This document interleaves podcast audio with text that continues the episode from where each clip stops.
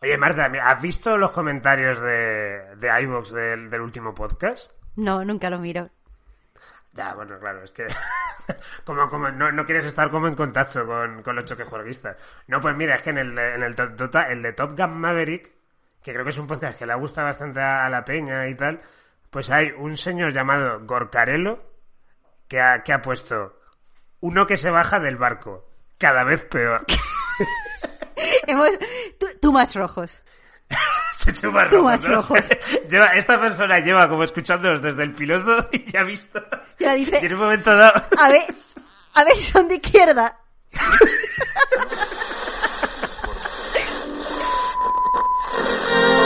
Puedo disfrutar. Suena y la orquesta.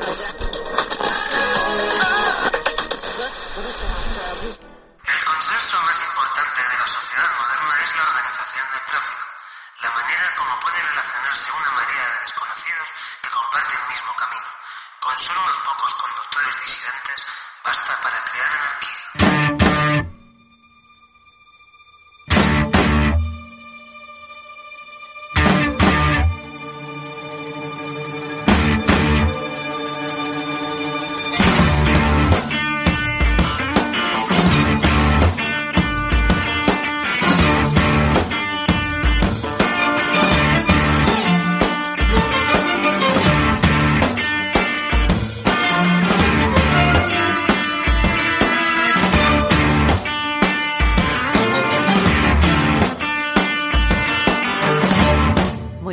Que juerguistas. Soy Marta Trivi y me acompaña como siempre desde el asiento del copiloto Alberto Corona. Hola Alberto. Hola Marta, ¿qué tal? ¿Cómo estamos? Yo muy bien, eh, pero lo mismo, hoy te, pregunto a ti de vuelta porque hace mucho que, no grabamos. Estamos en temporada de, estrenos de muchas películas que, que, bueno, que han sido nominadas a los Oscars. Entonces, pues te quería preguntar cómo estás tú. Hombre, tampoco, tampoco hace tanto, ¿no? Es, simplemente es que eh, o sea, de hecho, ¿cuánto ha pasado desde el último? No, ha pasado bastante. Como claro. casi de pero, dos pero, meses desde Claro, tú, en tu, en tu estilo, cuando yo te digo que ha pasado algo, tú dices, no, no es tanto. Si te llego a decir, hace muy poco que nos oímos, seguro que dice, no, Marta, hace un montón. Lo digo, lo digo porque ahora el podcast tiene una mm, considerablemente mayor periodicidad que en aquella infernal cuarta temporada fue, cuando hicimos como tres podcasts en un año o algo, algo así. O sea que tampoco está, está, está mal, además como que la gente nos está escuchando en un montón de lados, ¿no? O sea, porque desde que grabamos el podcast de Top Gun Maverick, eh, Marta y yo como que hemos empezado una lucha fratricida por las ondas, ¿no? Eh, eh, a la hora de comentar de, a la hora de comentar de las tofas porque yo tengo un podcast que, que tiene un título mejor que el suyo que es de Talcofas, y Marta tiene... Eh, ¿Cómo se llama el tuyo, Marta? Hombre, deberías saberlo porque eres un profesional que vino a participar a mi podcast porque yo he tenido la decencia de invitarte y se llama El Último Sofá.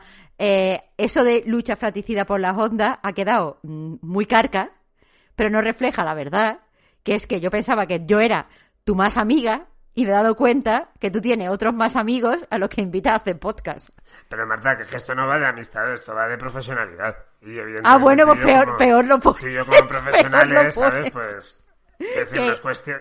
¿Qué? ¿Tú y yo como profesionales qué? que no es cuestión de amistad, es cuestión de que tú y yo como profesionales del sector, pues tenemos nuestros proyectos y demás. Se da la casualidad de que tú sí que me has invitado al tuyo, eh, al mío, yo creo que es un poco difícil que vengas porque siempre lo grabamos en directo y en persona, ¿no? Pero. De todos modos, no iría a tu mierda de podcast. ¿Qué has hecho con, tus, con tus más amigos? Que no soy yo. Bueno, eh, esto lo sabe ya la gente, entiendo, ¿no? Así que tampoco vamos a hacer... Yo esto ya lo he contado en el último sofá, porque es el podcast bueno donde se mm, hablan los cotilleos. No como tú, que a saber lo que habla en tu podcast. Bueno, un saludo para, para Oscar y Juan. No sé si no, Oscar nos oye. ¿Oscar ha hecho que juerguista o no? No, creo, no, creo. No tenemos conciencia, ¿no? Bueno, pues eso, que, que, que volvemos. Choque Jorgas vuelve además con un tema, eh, por mi parte... Bueno, yo creo que es un tema que nos interesa mucho a ambos, ¿no? Me, da la sensación. Porque además es algo de lo que llevamos hablando bastante tiempo. Bueno, bastante tiempo, a lo mejor... Uno, en los últimos meses como que es un tema que ha salido recurrentemente en nuestras conversaciones, ¿no, Marta? Hombre, creo que es difícil eh, escapar a él Y estamos hablando, como habréis visto, a, eh, pues si estáis escuchando este programa y habéis leído un poco antes de que va, estamos hablando de It the Rich, que es la, la nueva moda entre las ficciones. Este es un choque juergas especial guillotinas. Y es que es eso, hemos visto que están saliendo series, están saliendo películas, están saliendo, aparte, bastante, bastante populares, que tratan más o menos eh, lo que creo que ellos piensan que es la lucha de clase, porque como veremos, algunos lo hacen mejor y otros lo hacen eh, peor. Pero vamos, eso es un tema al que no se puede escapar. Eh, quería empezar, Alberto, hablando un poco sobre por qué eh, este auge de ficciones, eh, vamos a decirlo de una forma así como apisonadora, con conciencia de clase. O sea, ¿por qué crees que se produce esta tendencia? Pues eh, yo inicialmente, cuando, cuando hablamos un poco de hacer este podcast, lo primero que a mí me vino a la cabeza fue la imagen de cuando estábamos en el confinamiento y estábamos todos amargados, eh, eh, pues mm, un poco en las casas que buenamente teníamos, con muy poco espacio, ¿no? Y que luego veíamos eh, por redes sociales a los famosos en sus casas enormes, con unas mansiones que te cagas, diciendo, qué mal lo estoy pasando en el confinamiento. Entonces, como que yo pensé originalmente, digo, hostia, yo creo que ahí se ha generado un resentimiento fortísimo y de alguna forma esta, esta avalancha de ficciones lo, lo está lo está explotando. Pero evidentemente no es así. Eh, por un lado, porque en 2019 es cuando tuvimos una absoluta lluvia de este tipo de ficciones. Eh, parásitos, ¿no? Es, la principal. Y luego, por otra parte, este, este rollo de. Este rollo de, de eso, de como criticar a las clases pudientes, a las élites y tal, no deja de ser algo eh, que se lleva haciendo en el cine, en el audiovisual, eh, mucho tiempo. Eh, de hecho, lo que pasa es que creo que una cosa primera idea que lanzo. Una cosa que ha cambiado también aquí es que yo normalmente este tipo de críticas se hacían dentro de un cine, digamos, pues más, más de festivales, más europeos, eh, porque es muy asociado, ¿no? A lo típico de Epater la bourgeois, la bourgeois eh, no, lo he dicho, evidentemente no lo he dicho nada bien. Eh, este, este rollo de como cine que criticara la burguesía, que, que ha sido algo pues bastante cultivado dentro de los de los festivales de cine, ¿no? Tenemos, por ejemplo, claro, el, el ejemplo de Luis Buñuel, ¿no? Eh, con el discreto encanto de la burguesía, con Bella de Día, con El Ángel Exterminador y demás, pero ahora sí que esto ha saltado como al mainstream de, de Hollywood, ¿no? Eh, entonces, ¿tú tienes alguna teoría, Marta, de por qué Hollywood está, se está haciendo eco de, de esto? Sí, yo en primer lugar eh, creo que eh, empieza todo un poco antes que Hollywood. Quiero decir, estamos en una época de capitalismo tardío donde la gente que ahora eh, pues está haciendo más cine, o sea, la generación que ahora hace más cine y que consume más cine ha vivido una serie de, de crisis que le han hecho muy consciente de cuáles son pues los defectos de, del capitalismo y eh, hay como este, este enorme desencanto eh, contra el sistema actual, este, este capitalismo tardío que mencionaba. Entonces, ¿qué pasa? Que al final, como todo, el capitalismo tiene que, absorberlo todo, incluidas las críticas al capitalismo.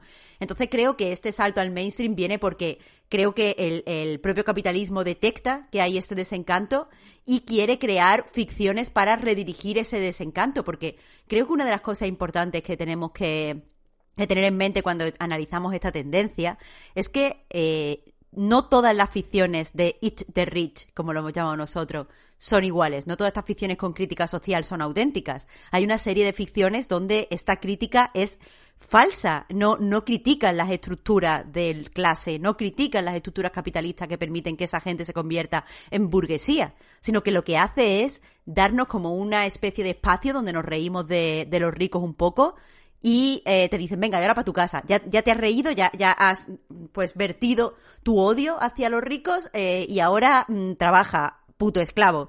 Así que eh, eso, yo creo que simplemente es este intento de mmm, hacer dinero con un desencanto que, que, no se puede negar. Quiero decir, desde el mismo momento en el que Tim Vogue, que es la, la revista eh, adolescente por antonomasia, empieza a publicar textos sobre marxismo, porque a las niñas adolescentes les interesa el marxismo, creo que no, no se puede dejar de ver que la gente no está muy cómoda eh, en, pues en este sistema. Sí, bueno, esta es una idea que creo compartimos, ¿no? Y que vamos a defender a lo largo del podcast que eh, las ficciones de It the Rich tienen un alcance emancipador, por decirlo así, muy, muy limitado. Eh, o sea, a, nivel de que, de que finalmente son producciones que yo creo que tienen una, un afán como de consolar, ¿no? Un poco de, hmm. de como que a lo mejor un, la, pues eso, las clases populares, la, la gente de a pie, pues ve este tipo de pelis y se sienta mejor consigo mismo, con sus circunstancias, bajo un pensamiento de, es que esta gente que tonta es, ¿no? Eh, que entonces, pues ahora hmm. vamos a ir viendo que esto es algo que tiene evidentemente las patas muy cortas. Pero esto que dice Marta de, de la generación Z interesada por el marxismo, aparte que me gusta porque eso significa que igual podemos volver a ser hacer buenas migas con la generación Z y que somos sus, sus colegis. Yo, yo solo te eh, digo que, que, perdón este inciso, pero la guerra entre, entre eh, generaciones es falsa, es capitalista y eh, desde luego no nos hace ningún bien. Son distinciones artificiales. Así que por mi parte nunca vi una guerra con los Z. Por la mía sí, porque, porque creo que no les caigo bien y me miran mal. Eh, y no les entiendo. Pues, no entiendo su pues música, no entiendo cómo, cómo hablan. No entiendo nada. Aquí lo que hay que entender es, a ellos nosotros le parecemos cringe. Pero es que a mí me parecen ellos cringe también. Así que simplemente hay que aceptar que somos personas cringe, pero todas estamos jodidos por el capitalismo. Bueno, el tema está, con esto que tú decías de la generación Z interesada por el marxismo, eh, me ha recordado a, un libro que leí recientemente, eh, se llama Los 90, de Chuck Klosterman. Uy, déjamelo, eh, después. Sí, es un, es, es un libraco, ¿eh? me, ha, gustado un mogollón. No sé si conocéis a Chuck Klosterman, Choque Juerguistas es como un crítico de cultura pop, sobre todo especializado en música. ¿Qué pasa, Marta? Tío, perdona, quería, quería que terminaras. Lo estaba aquí levantando la mano para decir que los choquejueguistas que vengan de Anaid Games, pues sí que conocen a Chuck Klosterman, porque un día mencioné a Víctor las condiciones que tenía de trabajo Chuck Klosterman y él me dijo, bueno, pero eso es solo él, y era un gilipollas. Y ahora cada vez que hablamos de periodismo cultural me tiene que decir, porque tú lo que quieres es cobrar como, como el gilipollas de Chuck Klosterman. Así que. Ah, pero ¿qué pasa? Chuck Klosterman cobra muy bien, entiendo, ¿no? Bueno, se nota, es, un, señor Claro, un periodista cultural antiguo por, al que le daban un año de dinero para que estuviera viajando por todo Estados Unidos. para que hiciera gilipollas. Es que de hecho el primer Ojalá yo. que leí de él era el de matarse para vivir que es básicamente, eh, no sé qué revista fue, la Rolling Stone, que le dio como mogollón de pasta a Chuck Klosterman para que se fuera de viaje por Estados Unidos visitando los sitios donde murió un músico de rock famoso. O sea, y fue en plan de, no, tú ve para allá y a ver qué te sugiere, que luego el libro está muy bien, pero, pero también es de este rollo de, madre mía, con menuda vidorra se pega aquí el, amiguete, ¿no? Eh, pero, pero es que esa es la vida que yo quiero tener de periodista cultural. O sea, como que te vamos a dar toda esta pasta y tú ya después me das un libro y es como, ah, pues de acuerdo. Sí, y, The Rich Journalist. Eh, el caso que, que, que Klosterman ha, ha escrito es, su último libro, en los 90, y es un repaso de la década de los 90 desde varios niveles, siempre muy metido dentro de Estados Unidos, pero bueno, gracias a la globalización, pues mm, todo nos pilla cerca, ¿no? Eh, y el tema está que hay una. En, un, en uno de. El libro está como compuesto por, por ensayos distintos en torno a un tema concreto de los 90.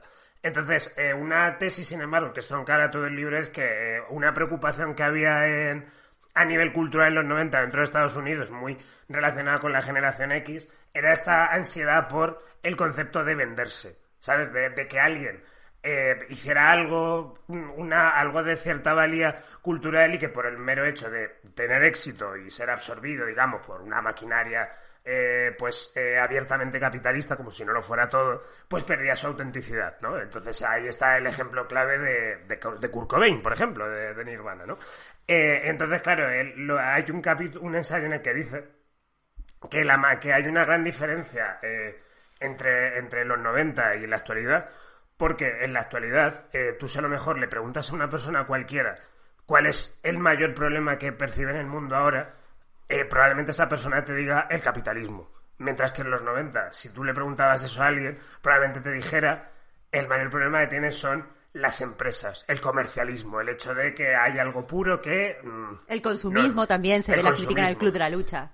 Claro, ahí está, eh, es un poco eso. Eh, el, hecho ¿no? de, criticar más como una cierta emanación del sistema antes que el sistema mismo, ¿no? Entonces, entonces, claro, aquí lo que ha pasado, sin embargo, en la actualidad es que, evidentemente, tú eso se lo puedes, ya, ya te lo puede decir cualquiera. O sea, plan, ¿qué, es, ¿cuál es el mayor problema que ve en el mundo? Y esa persona te va a decir de carrerilla el capitalismo. ¿Y esto por qué pasa? Pues mm, simplemente, o sea, en los 90 lo que ocurrió es que el capitalismo estaba, digamos, iba viento en popa, en cierto modo, o no parecía que hubiera eh, como, como cosas que lo pudieran cuestionar, ¿no? Porque se habían hundido, lo- se había hundido la Unión Soviética, las, posi- las posibilidades, digamos, alternativas al, al capitalismo pa- habían perdido todo, mm, como, como toda legitimidad, ¿no? Eh, de hecho, eh, de ahí sale la famosa teoría esta de el fin de la historia, ¿no? De, de Fukuyama, que decía que eh, el fin de la Guerra los Fría... cojones. Ya, el puto Fukuyama, ¿no? Que, que, que, es una persona de, de de la a la que siempre menciono para cagarme en su estampa, ¿no? Pero, Una de las pero personas más subnormales que ha escrito jamás un libro, pero continúa. Sí, sí, bueno, no, ha escrito un libro, ¿eh?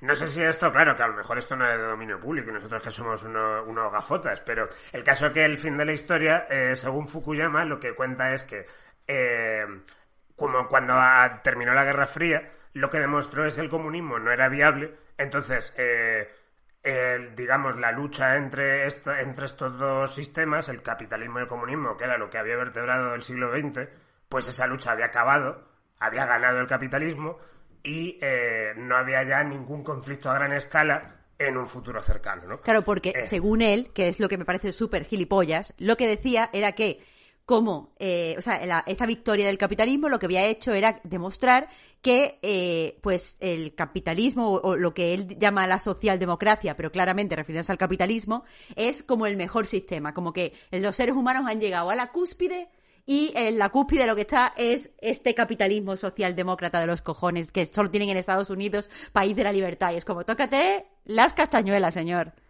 Bueno, lo tiene Estados Unidos, lo tenemos un poco todo, estamos todos metidos No, ahí. pero en el momento Eh, en el que él escribió, escribió el libro se refería específicamente al sistema. Hombre, que claro, Estados sí, Unidos. Estados Unidos como, claro, como al final la vanguardia de, de este, de este sistema, ¿no? Entonces, claro, sin embargo, ¿qué ha pasado desde entonces? Eh, que el capitalismo se ha ido, se ha ido al carajo, ev- evidentemente. Ha habido una, una gran recesión provocada directamente por el propio sistema, por, por, porque el neoliberalismo como, como motor económico iba a llevar ahí, y eso lo sabía la gente. Eh, entonces nos comimos una gran recesión y luego nos comimos una, una pandemia eh, que, también cuya crisis económica pues seguimos involucrados. No han, no han dejado de suceder cosas que han que han demostrado, por un lado, que la historia sigue adelante, o sea, que la historia no ha terminado, que es un poco... O sea, quiero decir, eh, Fukuyama lo decía a nivel metafórico, pero siempre me ha hecho mucha gracia lo, lo, estúpido, ¿no? De, de la figura.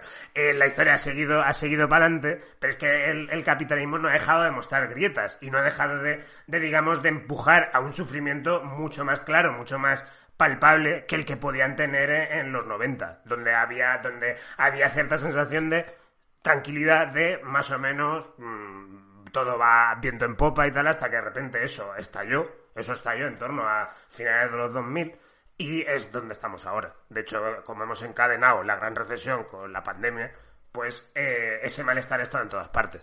De todos modos, Alberto, permítame que te diga que este concepto de venderse de los 90, y después, o sea, digo esto y después deberíamos reencadenar el podcast hacia cine, porque eh, al final es lo que aquí nos trae. Pero el caso, este, este concepto de venderse que mencionabas, eh, ha sido eh, eh, absorbido por el capitalismo en el sentido de que antes, si tú eras eso, eras Kurt Cobain, has pasado de tocar en locales a tocar en grandes estadios, te has vendido al sistema colega. Después hubo un tiempo donde estaban las cosas entre dos aguas. Fue el tiempo, yo recuerdo en ese momento ya estaba yo viva y consumiendo música, pero eh, cuando salió Lana del Rey, por ejemplo, estaba en el, en el, la frontera esta de, pero esta tía es auténtica o no es auténtica, porque lo de venderse está extremadamente ligado al concepto ese estúpido de autenticidad.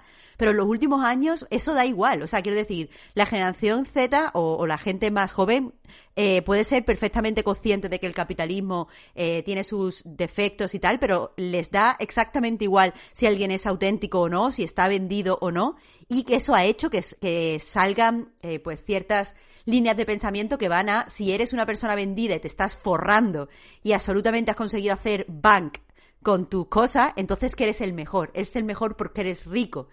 Y, y ahí a, eh, eh, quiero decir que al final el capitalismo devora también todo eso.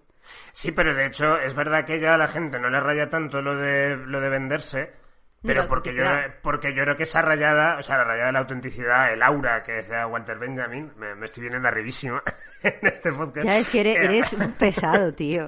Eres un pesado. que el, el tema está que aunque esa rayada no exista ya, o o apenas le demos importancia. Yo, yo de hecho ya uso eh, eso de la autenticidad yo es algo que siempre digo de broma ya, en plan de este grupo molaba cuando tocaba en mi pueblo, ¿no? Eh, pues esas cosas ya eh, evidentemente no existen, pero yo creo que se han dado la vuelta. O sea, quiero decir, existe ese mismo sentimiento, pero eh, desde otro punto de vista, en el sentido de eh, que haya una identificación absolutamente furibunda con las cosas que vemos y, en el caso, sin apartarnos de la música, la gente a la que seguimos en, en la música, que hay como un régimen, digamos, totalmente eh, frontal, estrecho entre, entre tú cómo, juzga, cómo ves a un artista y cómo le juzgas y cómo le valoras. Quiero decir, ahí están, por ejemplo, yo que sé, pues el furor que puede despertar figuras como Rosalía, ¿no? Que no puedes decir simplemente que te gusta la música de Rosalía, tienes que decir que Rosalía es una jefaza, que se lo ha, que, que no, que empezó sin nada, que, que, es, Pero- tiene, un- pero que tiene muchísimo talento, cosas así. Pero eso es otro tema. Eso al final va sobre cómo eh, en un momento de escasez nos construimos la personalidad alrededor de nuestros gustos. Y es un tema tocho, pero no es exactamente lo mismo. En lo de vendido y lo de eh, autenticidad se ve mucho en el K-pop, por ejemplo. O sea, la gente que consume K-pop no espera que eso sea un grupo como se hacía con los Street Boys. No, son amigos que de repente han sacado canción. No, en el K-pop tú sabes que, o sea, no, no intentan ponerle esa capa. Te dicen, estos son chavales que de niños pasaron unos castings, han estado años y años y años y años y años entrenando, haciendo deporte, haciéndose operaciones en la cara, eh, bailando, haciendo no sé qué, para tener este aspecto, cantar así, bailar así y hablar de la forma en la que hablan. Han aprendido 30 idiomas. Entonces tú sabes que eso es un producto. Pero tú dices, pero es el mejor producto. Están haciendo mucho dinero. Yo soy fan de BTS y BTS no es auténtico, pero mira toda la pasta. Son los mejores. Porque es, es lo que te digo, es absorción capitalista. Lo que es bueno, lo que es auténtico es que se estén forrando con su esfuerzo. Sí, incluso eh, también eso se podría a lo mejor eh, extrapolar a quizá, yo que sé, el caso de Ryan Johnson, por ejemplo, eh, que es una de las películas de las que hay que hablar en este sentido, ¿no? Puñales por la espalda del misterio de Glass Onion. Bien reconducido. que es una película. No, tampoco tenía interés aún de abordar las películas, ¿eh?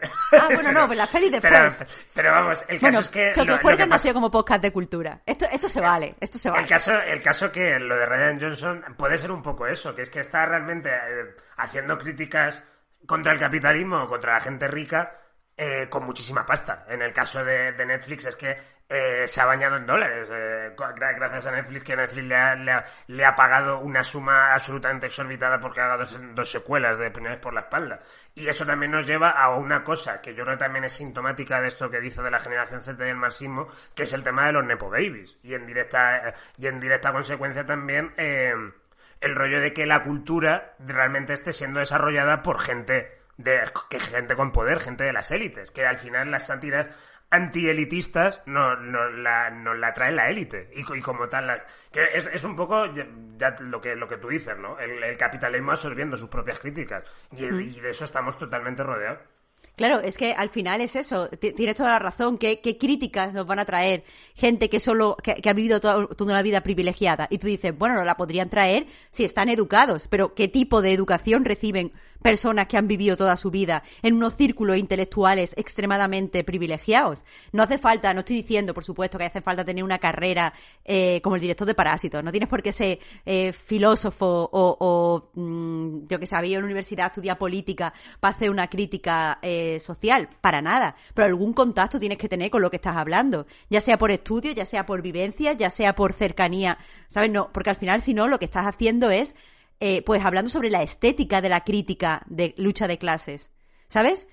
Sí, claro. Es que de hecho, eh, un poco también eso es lo que pasaba con, con una persona como Buñuel, que lo comentamos al principio, que, que Buñuel era un burgués eh, riéndose de los burgueses, o sea, riéndose de dentro, ¿sabes? De- de- teniendo, teniendo, teniendo un poder. Eso también incluso nos puede llevar a lo que ha ocurrido con el Triángulo de la Tristeza de Rubén Oslund, que ha sido premiada en Cannes, que es, eh, que es un festival mm, totalmente pijo, totalmente burgués, a, a costa supuestamente de reírse de la burguesía, que hace más cosas el triángulo de la tristeza, luego hablaremos de eso. Pero es como todo el rato eso, como un, un- como que todo está autocontenido, todo, todo está en una maquinaria que siempre está funcionando igual, nunca se cambia un eje de poder, no hay ninguna transgresión. Sí que yo te diría, eh, ya que has comentado por lo de Bon Joon-ho, que gracias a que Bon Joon-ho, felizmente, es estudiante de ciencias políticas, mm, pues ha hecho Parásitos, que a mí me parece la película con bastante diferencia, te diría, mejor, más conseguida de toda, de toda esta moda de Elite the Rich, porque en Parásito realmente tú ves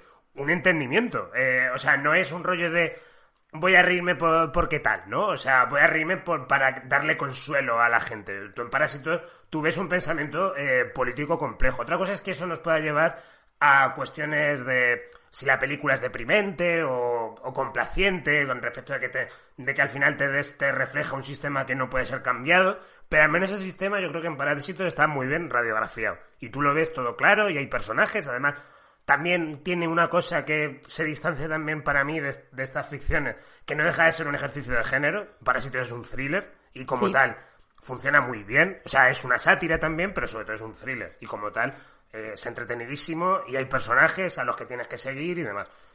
Claro, claro, lo mencionaba específicamente porque eso es lo que decía. Esto es un hombre que ha pensado en por qué hay que reírse de los ricos y cómo hay que reírse de los ricos. Porque si hablamos simplemente de un burgués haciendo eh, risas sobre otros burgueses, eh, normalmente si no los piensa no van a hacer las risas, o sea, las risas no van a dar. Las críticas son críticas, pues como las que hacen eh, los típicos presentadores de los Oscars o de los Globos de Oro, que se ríen del resto de los actores, pero nunca, nunca van a dar, ¿sabes? Dicen cosas como, ah, he hecho el ridículo en este momento, todos se ríen, pero eso, eso es inofensivo. Eso es para que, para, para, eh, hacérselos humildes delante nuestro, para, para ponerlos como, mira, nosotros escuchamos lo que decís y nos reímos con vosotros. Pero eso, decía lo de Parásito específicamente porque a mí también me parece una de las mejores películas y me sorprendió mucho toda esta aceptación que tuvo eh, en círculos, pues, eh, pues, como los Oscars, por ejemplo, en, el circuito de premios. Y creo que parte de, de esta aceptación se debe a que la película no es americana y algunos de los conceptos, o sea, los conceptos de lucha de clase que maneja son conceptos universales, porque al final eh, los eh, elementos que mantienen la clase, las clases en un, en un sitio son más o menos los mismos elementos, aunque eh, tengan sabor local concreto en cierto sitio. Pero las estructuras son las mismas estructuras y son estructuras que encontramos pues, pues en literatura marxista todo el tiempo. Entonces, eh, creo que lo que pasó con esto es que eh, este pequeño sabor local de que la peli eh, pues se desarrollara eh, en Corea, en Corea del Sur, pues hizo que, que muchos burgueses quizá eh, lo vieran como algo alejado, como vieran como que sintieran que esto era una peli sobre las cosas que pasan en Corea y no las cosas que pasan globalmente debido al capitalismo. Pero sí, eh, podemos empezar, creo, por, por Parásitos, porque es verdad, esto es la mejor. Y a mí lo que me gusta de Parásitos específicamente, eh, que, que es muy común en las ficciones coreanas, porque también pasa, por ejemplo, en el juego del calamar, sin ser la mejor serie del mundo, sin ser una serie súper inteligente y súper sesuda, eh, sí que hacen una cosa muy bien, que es poner que eh, claramente hay una diferencia enorme entre las clases sociales en Corea, que esta diferencia es específicamente porque las busca el capitalismo y que eh, muchas de las acciones que tomamos contra ellas lo que hace es reforzar eh, estas clases. Y ambas, ambas ficciones también señalan una cosa muy interesante, que es que eh, muchas veces la gente que estamos en las en la, pues, clases trabajadoras, en, la, en las clases más bajas, peleamos contra otras personas en las clases más bajas, en vez de unirnos, unirnos contra la gente que nos está causando todo este mal. Y eh, en Parásitos se afina. Y es que muchas veces podemos percibir que la burguesía es amable o que la burguesía es, eh, pues no sé, eh, menos dañina que la gente que nos rodea, que los otros obreros, porque el dinero es lo que te permite vivir con amabilidad. O sea, eres generoso porque tienes dinero. Cuando no tienes dinero no puedes ser generoso, no te lo puedes permitir. Eso es algo que también está en... O sea, eso se ve muy claramente en Parásito, pero también está en el juego del calamar. Entonces, esa serie de ideas no son revolucionarias, no la han inventado ellos, pero me parece estupendo verlo en una ficción, porque eh, cuando tú ves, eh, sobre todo, por ejemplo, en, en, Inglaterra, hay una serie de eh, ficciones, sobre todo series, que han intentado reflejar cómo una vida pacífica entre las clases. Se me ocurre tanto Navi, o arriba y abajo. Es como, bueno, pues esta gente que son los sirvientes, son los sirvientes porque tienen que estar así, la gente, eh, los nobles son nobles porque es lo que les ha tocado en la vida, pero todos pueden convivir y todos pueden ser amables si quisieran. Y me gusta que alguien dé un golpe en la mesa y diga, no, Tú no puedes ser amable cuando estás sufriendo, cuando te, eh, cuando te están maltratando, cuando te están arrancando la vida. Es normal que robes, es normal que mientas, es normal que tal, no porque seas mala persona intrínsecamente por ser pobre, sino porque estás sometido a una serie de presiones que sacan lo peor de ti. Eh, entonces eso no, es revolucionario, pero creo que mucha gente en Occidente no habíamos visto ese tipo de cosas en las ficciones.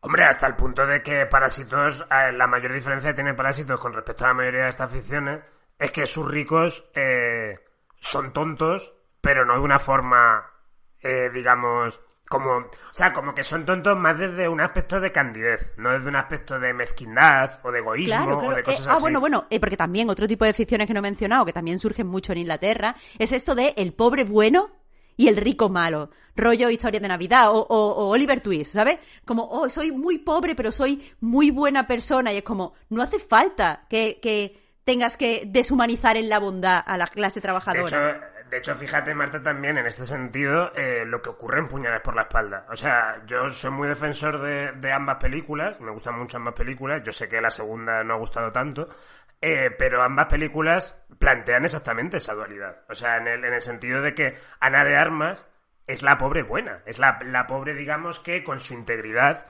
eh, va a, a destruir eh, un, un sistema de poder, un sistema de poder donde todos están chupando el frasco y donde ya abiertamente entramos en los ricos son imbéciles, voy a reírme de ellos y voy a sentirme mejor conmigo mismo mientras soy pobre. Claro, pero es y, si que a van los pobres estas le. Claro, pero esas ficciones se meten en esta trampa de si a un pobre le pasa algo bueno, es porque se lo merece, porque son muy buenos. O sea, Ana de Armas al final consigue, o sea, dicho que juerguistas que usamos spoilers, no vamos a hacer aquí muy, muy dañinos, eh, pero, pero tened siempre ese cuidado si mencionamos alguna película. De todos modos, si hay un spoiler específico muy gordo, avisaremos antes. El caso final de la primera de Puñales por la espalda. Ana de Armas, su personaje recibe la herencia al final, eh, y, y tú ves la película y dices, bueno, es que se lo merece, es que es buena, es que es la única que no es racista, es que es la única que es trabajadora, todos los demás son unos eh, eh, pues parásitos, literalmente. Y ella al final está bien que se quede con ese dinero, está bien que se lo quede porque se lo merece. Pero es que la eh, primero te propone una solución individual, que es que esta señora reciba una herencia, y lo segundo, te da la sensación de que para eliminar las clases, para ascender en la escalera social, te lo tienes que merecer. Y es como, no, no hay que merecérselo. Tenemos que tenerlo por dignidad humana.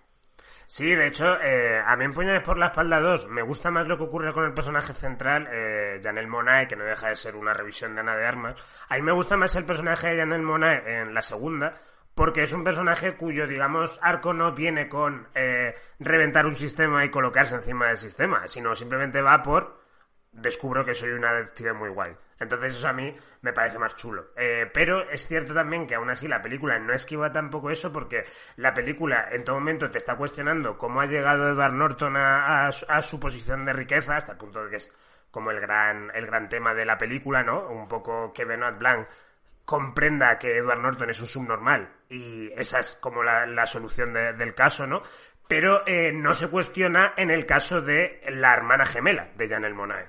O sea, la hermana gemela Claro, porque de ella se merece ser rica. Ella se lo merece, ella es la empresaria Claro. buena, ¿no? Entonces es como eh, esto del rato de, de que, de que no salimos de ahí, ¿no? O sea, que es que realmente no vemos un cuestionamiento auténtico de- del sistema. Est- Estamos simplemente viendo otro rincón de- del sistema con el que eh, la- la- pues las clases más bajas nos podemos sentir mm, mejor, más complacidos. Claro, pero a mí, eh, tú sabes que yo no soy nada fan de Puñales por la Espalda 2, porque me parece una película corrosiva, pero en el sentido contrario al que cree Ryan Johnson. Eh, Ryan Johnson eh, eh, pone cerca de, las élites una serie de cosas y después dice, estas cosas son ridículas. Y es, pero, y, me, parece... eh, O sea, te pongo, te pongo un ejemplo. O sea, no quería entrar como mucho spoiler, esto no es tan spoiler. Pero, por ejemplo, el, el arte está muy presente en, en Puñales por la Espalda 2. El personaje de Edward Norton no entiende nada de arte, pero se rodea de arte porque cree que el arte es elevado. Y en ningún momento Ryan Johnson eh, critica eso, critica que no, el arte es de todos. Simplemente se ríe de Edward Norton porque no lo entiende. Pero en ningún momento dice, oye, es que el arte es para todos y al final ese tipo de pensamiento nos lleva a, pensamientos elitistas respecto a cosas como la ópera, por ejemplo. Durante, mucha, eh, durante muchos años había una serie de, ha habido novelas que siempre, sobre todo novelas dentro del de este de detectives, no sé por qué, pero son súper complacientes con el sistema. Al fin de cuentas, eh, recaen en esto de la policía, las leyes, todo esto son cosas buenas, pero no entremos ahí, que eso es otro tema. El caso, había muchas novelas que ponían como la ópera es algo a lo que van los ricos. La ópera para los ricos. Porque qué cutre es la ópera, qué ridícula es la ópera, pero nunca se decía, no, pero ¿por qué esto es para los ricos? La ópera es para todo, la ópera es fantástica, la ópera se entiende muy bien y todo el mundo que vaya puede entenderlo y emocionarse con la ópera. ¿Sabes? Pero, pues, ¿por qué, por qué no se hacía? Por- porque se entiende que eso, que, había como ciertas cosas culturales que son de ricos. Y, eso, por ejemplo, es algo que me parece muy ridículo en Puñales por la Espalda 2. El hecho de que lo ridículo no sea el pensamiento de Ryan Johnson, sino que lo ridículo sea que Edward Norton ponga un cuadro del revés. De hecho, yo ¿Entiendes creo lo que que eso- decir? Sí, sí, sí. de- es que creo- eso está ahí. Yo creo que también se puede relacionar con una película que a mí no me gusta una mierda, eh, que es el menú. Eh, en el menú hay, hay como una... hay una especie como de, de clave troncal. También vamos a spoilear el menú, lo siento. Eh, supongo que este spoiler es un poco gordo. Doy un par de segundos por si alguien quiere saltarse esto. La clave del menú es una hamburguesa. Quiero decir, o sea, eh, un, un cocinero, eh, Ralph Fiennes, un chef, eh, empezó en lo más bajo, ha crecido en el sistema porque el sistema funciona y llega un punto que está tan repugnado por, por el sistema que quiere emprender una venganza contra los ricos en pos de su arte, entendemos, ¿no? El- el- el arte de la cocina. Lo que, lo que le, le reconecta con sus raíces es cocinarle una hamburguesa a la protagonista, Anne Taylor-Joy. Y es como en plan, es como tal recaída en cómo funciona el sistema Claro. que no estás diciendo absolutamente nada. Quiero decir, es este rollo además que a mí me parece O sea, está diciendo que hay dos superproblema- comidas, las comidas elevadas que toman los Ahí ricos, está, que claro. son ridículas, y eh, la comida auténtica, como una hamburguesa, que es eh, de pobre. Claro, entonces eso a mí me, me- me enfada mogollón.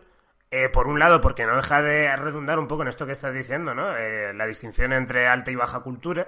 Y, y demás, cuando mm, eso es algo que es que, no sé, que es que hasta a estas alturas, lo único bueno que nos ha dado la posmodernidad es que la alta baja cultura no tenga sentido dividirla. Entonces yo, que me siga encontrando con ese tipo de mierdas, a mí me, enfurece. Pero más allá de eso, eh, no es como asqueroso el hecho de que, la- de que te, te plantee la hamburguesa, el invento de la hamburguesa como eh, la esencia de, de lo popular. Cuando es en plan, todos estamos comiendo putas hamburguesas porque tenemos una, una puta... o sea, pues tenemos una puta globalización que nos ha obligado a comer putas hamburguesas a lo largo, de- a lo largo del puto mundo por culpa de Estados Unidos. Ahora, me- me- me- además, me quieres hacer creer que la hamburguesa es como la esencia de la comida, es la comida de los pobres. Es la comida que nos han metido por el gaznate por, por vivir don- donde vivimos, ¿sabes? Entonces, eso me enfurece mogollón porque es que, además, como la peli no se da cuenta de esto, porque es una cosa también que ocurre con todas estas producciones, que todas estas producciones están jodidamente alienadas. Está la, la gente Tienen que la cabeza haciendo- metida en el culo. esta, esta, esta, esta gente, quiero decir, yo a Ryan Johnson, vamos, le, le quiero con, con toda mi alma, es una persona que me parece exquisita, absolutamente, pero como trabaja, trabaja donde trabaja, como habrá tenido la, la educación que ha tenido, y evidentemente Ryan Johnson tiene unas convicciones de izquierda, pero está en Hollywood, está, está en Hollywood, eh, bueno, es británico él, pero está totalmente absorbido por Hollywood y es el niño bonito de Hollywood. Entonces, esto es lo que ocurre en todas estas ficciones, que es que la, la hacen gente pensando que están haciendo algún tipo de, de gesta socialista cuando no dejan de recaer en, en topicazos que, que nos rodean y que son nocivos. Yo creo que el menú en concreto es de, la, o sea, de las ficciones que vamos a hablar hoy, eh, la que peor va a envejecer.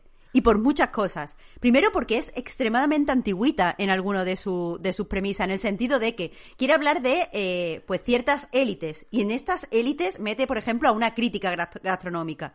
Y, a ver, eh, el personaje en sí es odioso, todo lo que queráis, pero yo creo que las personas que nos dedicamos a eh, ser críticos, a ser analistas de, de cultura, somos las personas que estamos más en contra de esta distinción entre arte elevado y, y arte de masas. Lo Bueno, mejor. debería- deberíamos. De, si, Bueno, si bien nuestro trabajo, deberíamos. Yo creo que la, la gente mode- o sea, la gente relativamente joven que estamos en esto, sabemos la importancia de, no hacer esta distinción. Yo creo que ya se ha escrito mucha literatura sobre esto. Eso de el crítico de la joven del agua, que no le gusta nada y que te destruye una carrera, pero es que además, ¿qué crítico te destruye una carrera? ¿O qué crítico te alza una carrera? Ninguno. Somos unos putos losers. Somos unos putos losers que trabajamos para posteriori. O sea, todo el trabajo. En el caso de que Alberto y yo hiciéramos algo importante en nuestra vida, que lo dudo muchísimo, pero en el caso de que lo hiciéramos, lo único que valdría es para que los Marta y Alberto dentro de 10 años digan, como decía Alberto Corona, como si Alberto fuera el Mark Fisher de turno. Esto no vale para nada. Bueno, a mí me parece bien, ¿eh? O sea, ojalá. Bueno, a mí ojalá también. eso. O sea, a mí también me parece bien. O sea, ojalá. Entiéndeme, ojalá. Pero eso no quita que seamos putos losers. Lo que pasa es que somos losers gafotas a los que esto nos motiva. Eso de te va a destruir la carrera y te, te traigo aquí porque tú destruyes carrera, eso es, eso es mentira. Eso es de hace cuántos años, 500 años. Porque la mayoría de críticos estamos muertos de hambre en nuestras casas. Perdona que te lo diga. Pero hay, hay más cosas. En el sentido, por ejemplo, el personaje de Nicholas Holt. Uf, me toca los Eh, cojones. Nicolas Hoult eh, es Nicolas graciosísimo. Pues a, mí me, me mogollón Holt. Alberto no, ¿eh? Bueno, el personaje, el personaje es asqueroso, pero Nicholas Holt es graciosísimo. Como señor. Es muy gracioso. A mí me encanta Nicholas Hoult en The Great. Está great. Pero No bueno, sé que es muy buen actor, pero que no me gusta lo que hace en esta peli, quiero decir. el caso, te guste o no el personaje. Te ponen que es una especie de eh, tío obsesionado con eh, pues la comida y el de este culinario y sabe mucho de las técnicas, pero no ha cocinado nunca. Y mi crítica, o sea, y yo todo el tiempo me estaba preguntando, ¿y qué? O sea, tú puedes admirar el arte de una persona sin saber hacer ese arte. O sea, yo puedo ir a ver una tía que hace punto, yo no sé hacer punto, y decir, madre mía, qué jersey más precioso, me encanta, esto lo has hecho, este punto es un punto inglés, no sé qué. Sin que yo sepa hacer punto, porque es que eso es, o sea, yo no sé pintar un cuadro y puedo ir a un museo y decir, qué cuadro más magnífico, esta técnica se llama no sé qué, el punteado, no pasa nada, eso no es odioso. ¿Por qué, a la, por qué esta película le parece mal que haya gente que se involucre y viva mucho eh, eh, eh, un estado artístico. No, no, es algo que no entiendo. Y después, eh, pues todo esto, el caso, el, mucha- muchos personajes son castigados por cosas eh, que, o sea, los ponen como la élite y después los ponen a hacer cosas que también hace la clase obrera. O sea, hay un señor que está castigado, lo castigan porque, yo qué sé, tiene, tiene una, una relación extramatrimonial. Bueno, eso no solo lo hace la burguesía. Esto, esto es un- una cosa que pasa a través de las clases. A ti te puede parecer, lo que digo al final, que es que eh, esta, esta película trata como burguesía a cualquier cosa que le parezca mal al director. O sea, Es que, a ver, eh, esta película trata como burguesía, o sea, esta película está totalmente incrustada entre en la diferencia entre alta y baja cultura. Claro. De hecho, es que es una película que, quiero decir, yo me lo pasé bien, bien viéndola, creo que es una yo película también, muy porque es muy divertida y- graciosa. en general es graciosa y tal, pero es una película que yo no me la podía creer. O sea, viendo cómo se desarrollaba, que se había hecho en 2022. O sea, tampoco. porque, porque esta película es una antiguaya a, a tal extremo. Quiero decir, yo, yo siempre, yo recuerdo muy bien eh, un- un- mi primera experiencia con un restaurante de estos de cocina moderna. Eh, lo recuerdo muy bien, especialmente porque eh, fui con mi padre, estaba con mi padre y mi padre no deja de hacer chistes. Y los chistes que hace mi padre era el palo de, bueno, vale, ¿y cuándo viene la comida? Bueno, menuda hamburguesa nos vamos a comer después. Pues mi padre ha Tu hecho el baile era, era Anya Taylor-Joy, en concreto. O sea, sí, es que, es que literalmente el menú es eso, es, es eh, reírte de, de- de los modernitos porque, porque usan unos platos eh, muy grandes con una cosita al fondo y los títulos de, de las comidas pues son muy largos. Entonces, es, es una paletada eh, el menú, o sea, una, una paletada, pero además de las paletadas más perversas posibles, ¿no? De esa Sí. paletada que está como, como confortable en que todo esté dividido y que haya eh, blancos y negros y haya, digamos, una eh, como un populacho ignorante y una élite eh, ignorante de otro modo, como que, que haya, eh, o sea, estas cosas que, que siempre no, nos mm, hemos, hemos tenido ahí, siempre hemos tenido que luchar. todo, todo está en el menú. Es que el menú Claro, es una película es que, está es acomplejadísima. Yo, acomplejadísima. yo no creo, evidentemente, que toda la gente pobre sea buena y todos los ricos sean malos. De la misma forma que no creo que todos los pobres sean malos y todos los ricos sean buenos. Pero lo que sí que no creo es que todos los pobres sean tontos. Y esta película se basa en que los pobres no saben apreciar ni el arte, ni la belleza, ni... o sea, yo, yo estoy segura de que habrá gente como tu padre que vaya, que como no le guste el, el de este, la, el- la cultura gastronómica, pues se la sople y a un restaurante de esto porque es lo que quiere es llenarse el estómago. Y eso es correcto. Pero también puede haber gente de clase obrera que entienda que esto es una experiencia que vas una vez, pruebas sabores nuevos, dice, uy, qué raro sabe esto con esto. Uy, que la hamburguesa es de gelatina, madre mía. Y, y ya está, y no pasa nada. Y esto se puede decir porque, Es que porque, sí, sí. la- porque la gente pobre tiene sensibilidad. Pero es que esta película no solo dice que la gente pobre no tiene sensibilidad, sino que dice que la sensibilidad no importa.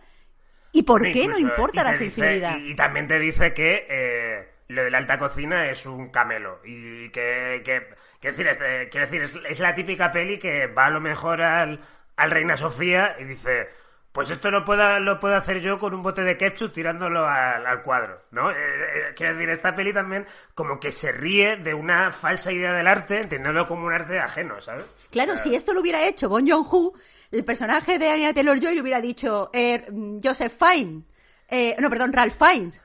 Eh, ¿Tú cuánto le pagas a la gente que tiene aquí? Estos no serán becarios que duermen aquí ahora como el tío este. Porque al final eso sí que pasa en la alta cocina. Pero claro, eso sería hacer una crítica de verdad. Eso sería hacer una crítica de las Hombre, que duelen. A ver, eso más o menos entra en el menú, quiero decir, este rollo de que al final parte de la venganza también pase por eh, trabajadores descontentos con Ralph Fiennes. Eso más o menos. No, pero es, caer. por, por acoso sexual, que Ah, eso por puede pasar se- no, a los pero- pobres ah, y a los ricos. Sí, Aquí lo que pasa es que es verdad que en el mundo de la cocina eh, de alto nivel hay muchos eh, cocineros súper importantes que lo que hacen es aprovechan de su nombre para tener pinches y asistentes y cocineros mm, gratis. Pues eso sería una crítica interesante. Pero el pobre personaje, el insufrible personaje de Nicholas Hoult, al final, ¿qué le pasa? Pues que es un friki. Pero que es que los frikis son bienvenidos. O sea, Sí, tú te puedes gustar friki- mucho el manga y no sabes dibujar manga. No pasa nada. Sí, es que es un friki que no, no personaje. Quiero decir, es un, es un tío que, que está jugando todo el rato con el rollo de, mira, es como la, la exacerbación de todas estas inquietudes que tiene la peli, ¿no? O sea, eh, entonces es espantoso. Pero mira, ya que volvías a mencionar Parásitos, Parásitos, eh, una de las cosas que creo que no se han recordado mucho de, Parásitos es que Parásitos también hacía un comentario sobre el arte.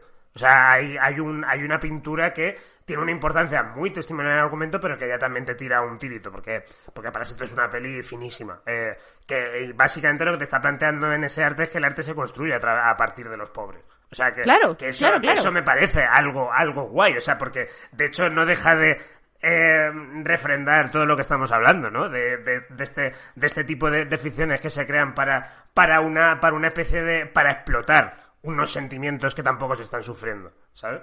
O sea, que no se están sufriendo, que los, los, los autores de estas obras no están sufriendo de, de, de una forma tan intensa como, la, como lo que pueden reflejar en sus películas.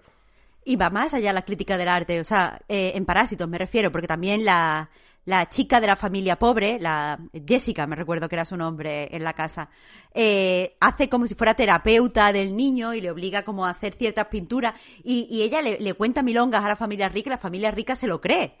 Y ninguno de, de esos dos personajes tiene sensibilidad artística, ni los ricos ni los pobres. O sea que dice, vale, el arte puede ser una milonga, pero esto no tiene nada que ver con lo de la clase, porque también el arte puede no ser una milonga y, pasar por ricos, por pobres o por cualquiera. Pero es que, y, eh, eh, voy del menú a otra de las ficciones que queríamos hablar, eh, estas ficciones que hacen mal lo de la lucha de clases y que, y que son, comple- eh, son muy, complacientes con respecto a esta serie de ideas y, se niegan a señalar las estructuras que mantienen estas clases en pie, una cosa de la que hacen es reírse simplemente de los ricos en el sentido son ridículos, vamos a reírnos. Eh, y esto es una, una cosa que hace mucho una de las series que más odio actuales, que es White Lotus, de White Lotus. Eh, especialmente lo hace la segunda temporada. Me, me, fascina ver a todo el mundo eh, diciendo que esta es una serie súper cruel con los ricos y tal, porque no es una serie cruel con los ricos, es una serie cruel con el ser humano, es una serie misántropa. En la serie, esto no son spoilers del final, esto es solamente los dos primeros, mm, primero o segundo episodio, te presenta una serie de gente muy privilegiada que está... Eh, pues eso, quedándose como en un hotel de lujo. Entonces, por un lado tienes los trabajadores y por otro lado tienes a, lo- a los ricos. Como si fuera Danton Abbey, pero en un hotel de lujo y mm, con, como quiere tener como más mala leche. Y el caso es que eso te presenta a los ricos como personas ridículas, pero por cosas personales. O sea, por ejemplo, hay una señora, eh, un personaje que sale en la primera y la segunda temporada, eh, que, que básicamente... Sí, eh, el de Jennifer Coolidge, ¿no? Sí, sí, exacto, que-. Sí, sí, sí, sí. Pues este personaje eh, se podrían hacer muchas muchas chistes con ella porque al final es una tía como muy inútil, una tía que tiene una serie de, mm, o sea, es una heredera billonaria que no ha hecho nada en su vida ni ha levantado un dedo, pero no critica que haya heredado, no critican nada, critican que está gorda, que es fea y que es un poco tonta. Y todos los chistes son sobre eso. O sea, el, el, el primer capítulo yo flipé porque te ponen a una tía en un hotel diciéndole directamente a la cara. O sea, ella se cree, se viste, viste como una actriz, busca una moto para recorrer Italia como esa actriz en la, en la moto. Y lo primero que le dicen es que si es Peppa Pig porque está gorda. Eso, eso no es reírse de los ricos, eso es reírse de una señora que está gorda y propiciar la gordofobia. Después, una de las tramas más importantes en la segunda temporada es eh, dos parejas jovencitas, uno, de, uno son ricos desde hace mucho tiempo y otros son nuevos ricos.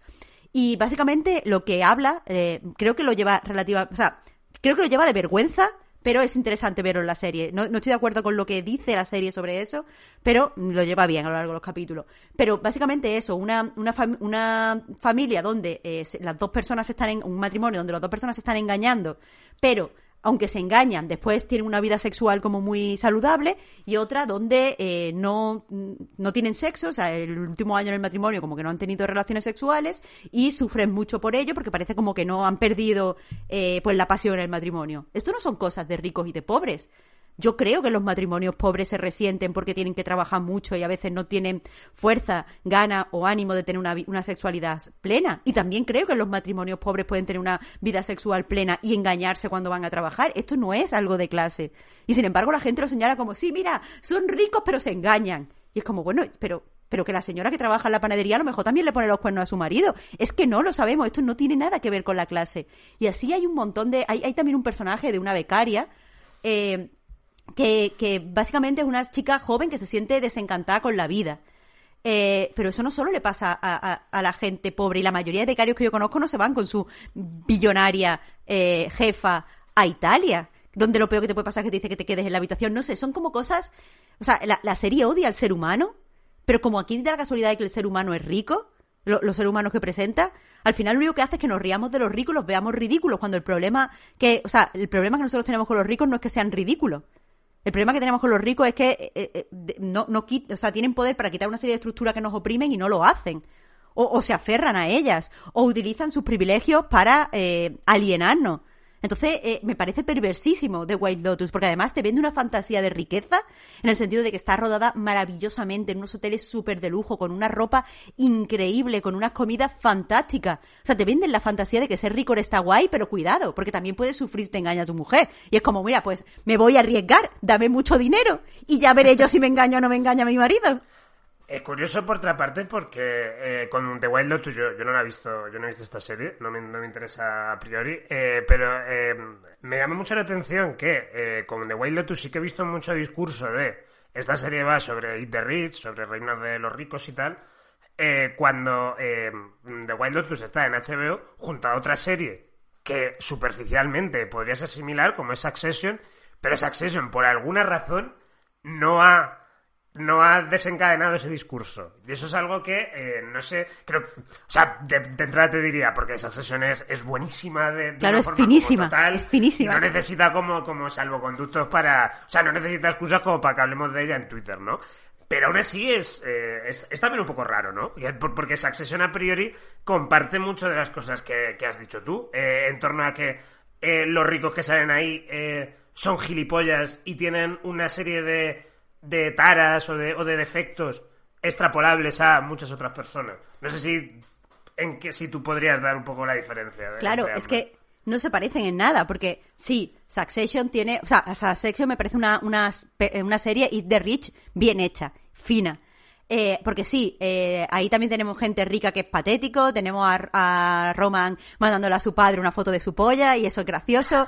Tenemos la mejor a, escena de, de, la historia de la, la mejor escena, la mejor escena, o sea, la cara en ese momento, así como metido para abajo, es que increíble. Pero eso, tenemos, tenemos cosas que son patéticas, pero también tenemos eh, una muestra de estas estructuras. Quizás porque en The White Lotus los ricos están de vacaciones, no los tenemos que ver siendo inútiles en el Mm, trabajo, igual- pero en igual es claro. vemos Mm. como el hijo del jefe eh, no tiene ni puta idea de nada cuando llega a la oficina. En el primer capítulo ya vemos a Kendall entrar por la puerta y sea un completo inútil. De hecho, le hacen una broma de vas a llamar a tu padre y empieza Kendall. ¿Sí? ¿Y tú vas a llamar a tu padre? Pero la gracia es que su padre es el pudo director de la empresa.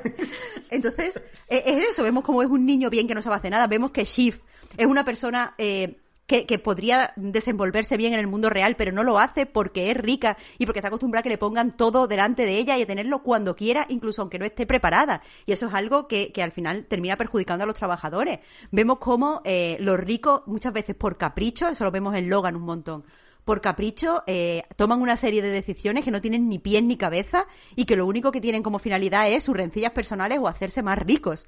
Es que eh, yo en Succession veo un discurso, al fin y al cabo la serie está eh, creada por Adam McKay y Adam McKay es una de las personas que ha hecho mejor este tipo de, ficciones de East the. Sí, de hecho, eh, justo, claro, yo creo que Succession eh, es un poco, creo que Succession es anterior a Parásitos incluso, y porque, porque además creo que Succession cabe, yo creo, encuadrarla dentro de, lo, de quién es Adam McKay, de, la impronta autoral de Adam McKay, porque sin ir más lejos, la peli está de La Gran Apuesta, eh, que a mí me gusta bastante, eh, dentro de que creo que tiene algunos problemas, eh, es, es, una película que, que, está consagrada a contarte realmente lo que pasó en la gran recesión, nivel de quiénes fueron los ganadores y quiénes los perdedores.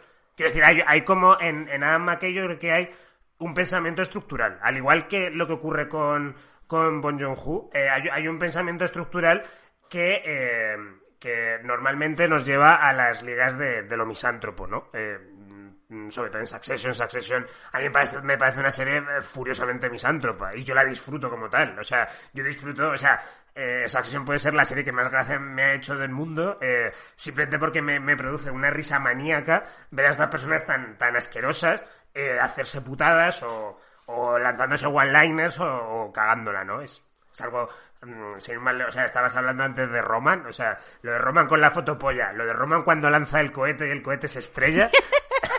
es, que, es que son cosas tan divertidas de un modo que a mí me, me supera. Es que es que es es que me, me, es que lloro de risa con Succession. O sea, es la serie que me produce más carcajadas de, de maníaco, ¿no? Eh, porque yo creo que al final no deja de bailar en torno como a ese abismo, ¿no? En plan de asume, asume que todo está mal, pero al menos en, en este baile te deja entrever eh, cómo funcionan las estructuras. Eh, y, al, y, al, fin y al cabo... Pero, pero, yo no creo que sea cosa de entrever, ¿eh? Yo creo que te plantea la estructura de una forma muy seria. Eh, lo que pasa, o sea, es una comedia y los personajes son... Eh, bueno, es, es, una dramedia y los personajes están bien construidos y a veces nos dan sensibilidad como, como el capítulo en el que parece que Kendall se va a suicidar. Ahí Kendall no es ridículo, ahí Kendall es absolutamente trágico.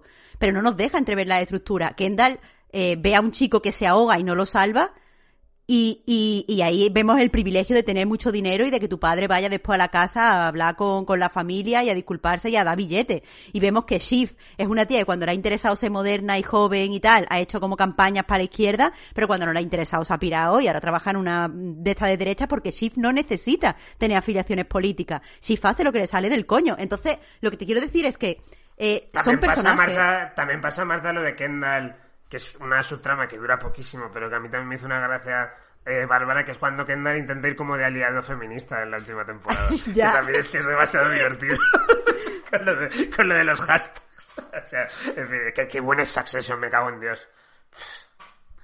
Es, es, es ridículo, pero toda la ridiculez se construye en, en, en, un sistema. Yo no creo que lo entreveas, yo creo que lo señala. O sea, eh, eh, que, que tienes medios de comunicación y, y, la forma en la que manejan los medios de comunicación está tiene una presencia grande en la serie. Otra cosa que también quiero hablar del drama entre hermanos y, y no está mal que también veamos que ser rico también te aliena y te hace que no estés preparado para el mundo real. Porque, joder, es igual que en el feminismo, la, las mujeres pues en el patriarcado somos las que sufrimos más discriminación, pero eso no significa que los hombres, a causa del patriarcado, también también tengáis eh, pues algunas desventajas, como el hecho este de no poder hablar de vuestros sentimientos, muchos no podéis experimentar con la ropa y os gustaría, tenéis que ajustaros a una eh, idea de masculinidad como muy rígida, o sea, el, el, nosotras somos las que tenemos la mayoría de desventajas, pero vosotros tenéis algunas. Pues aquí lo mismo. La clase obrera tiene la mayoría de desventajas, pero fíjate lo alienante que ha sido ser rico para esta gente que no sabe vivir en el mundo real. Y eso es lo, de lo que hace gracia a Succession. Sí, sí, sí. O sea, al, al, final es un poco eso, que yo creo que en Succession, pues sí, hay una, hay una inteligencia, hay un. Hay una mirada a, al mundo. Claro. Yo creo que al final es un poco lo que más podemos echar en falta en estas ficciones. Bueno, y, y, en concreto, vamos, no sé tú, Marta, pero yo estoy absolutamente abastado con lo de que vaya a terminarse la cuarta temporada, la verdad, porque yo pensaba que íbamos a tener más. El caso, eh, volviendo por última, vez a The Wild Lotus, de la que me gustaría hablar más, porque eh, creo que, que, la serie eh, disfraza muy bien su mediocridad. Y eso me parece fantástico, pero eh, recordaba hace tiempo, o sea, viendo, viendo eh, The White Lotus, Alberto, recordaba un vídeo que se hizo viral en Twitter, en el que salía una madre y su hija en el coche, las dos más pijas que, que 37. Ah, la, la, del bolso, ¿no? La del bolso, lo, que la, la, ha comprado su primer Louis V. El, el Louis V, sí. Claro, y la gente lo compartía, riéndose de ellas como, sí, puto rico, is the rich. Pero, joder, al final era como gente riéndose de un adolescente, ¿sabes? Que a la que le habían dado un regalo por sacar buenas notas acorde al dinero que tenía su familia, pero honestamente a nosotros no nos, yo, yo creo que a la clase obrera no nos oprime el hecho de que a esa chavala le compren un Louis Vuitton por su, por su cumpleaños, de la misma forma que a, a, nadie le oprime que por sacar buenas notas tu madre te deje hacer un pedido al Shane, que sería a lo mejor supongo que la versión clase obrera.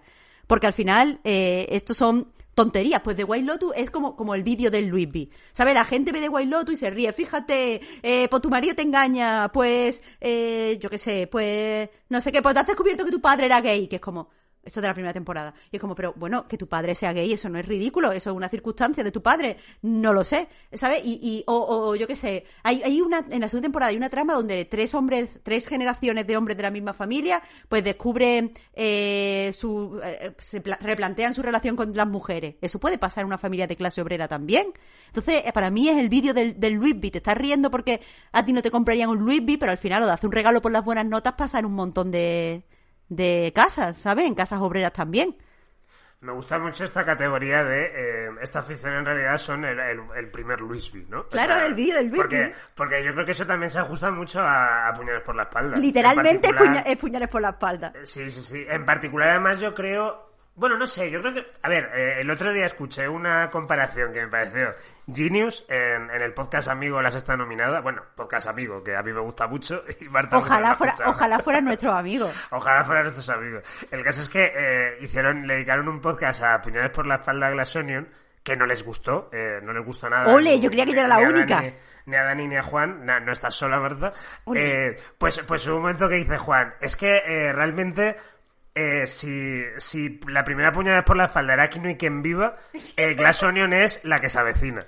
Y me pareció absolutamente genius, porque yo creo que es eso, o sea, es eso tal cual a nivel de que aquí no hay quien viva, pues presenta unas ideas y la, y la que se avecina siendo lo mismo, lo hace todo más histérico, ¿no?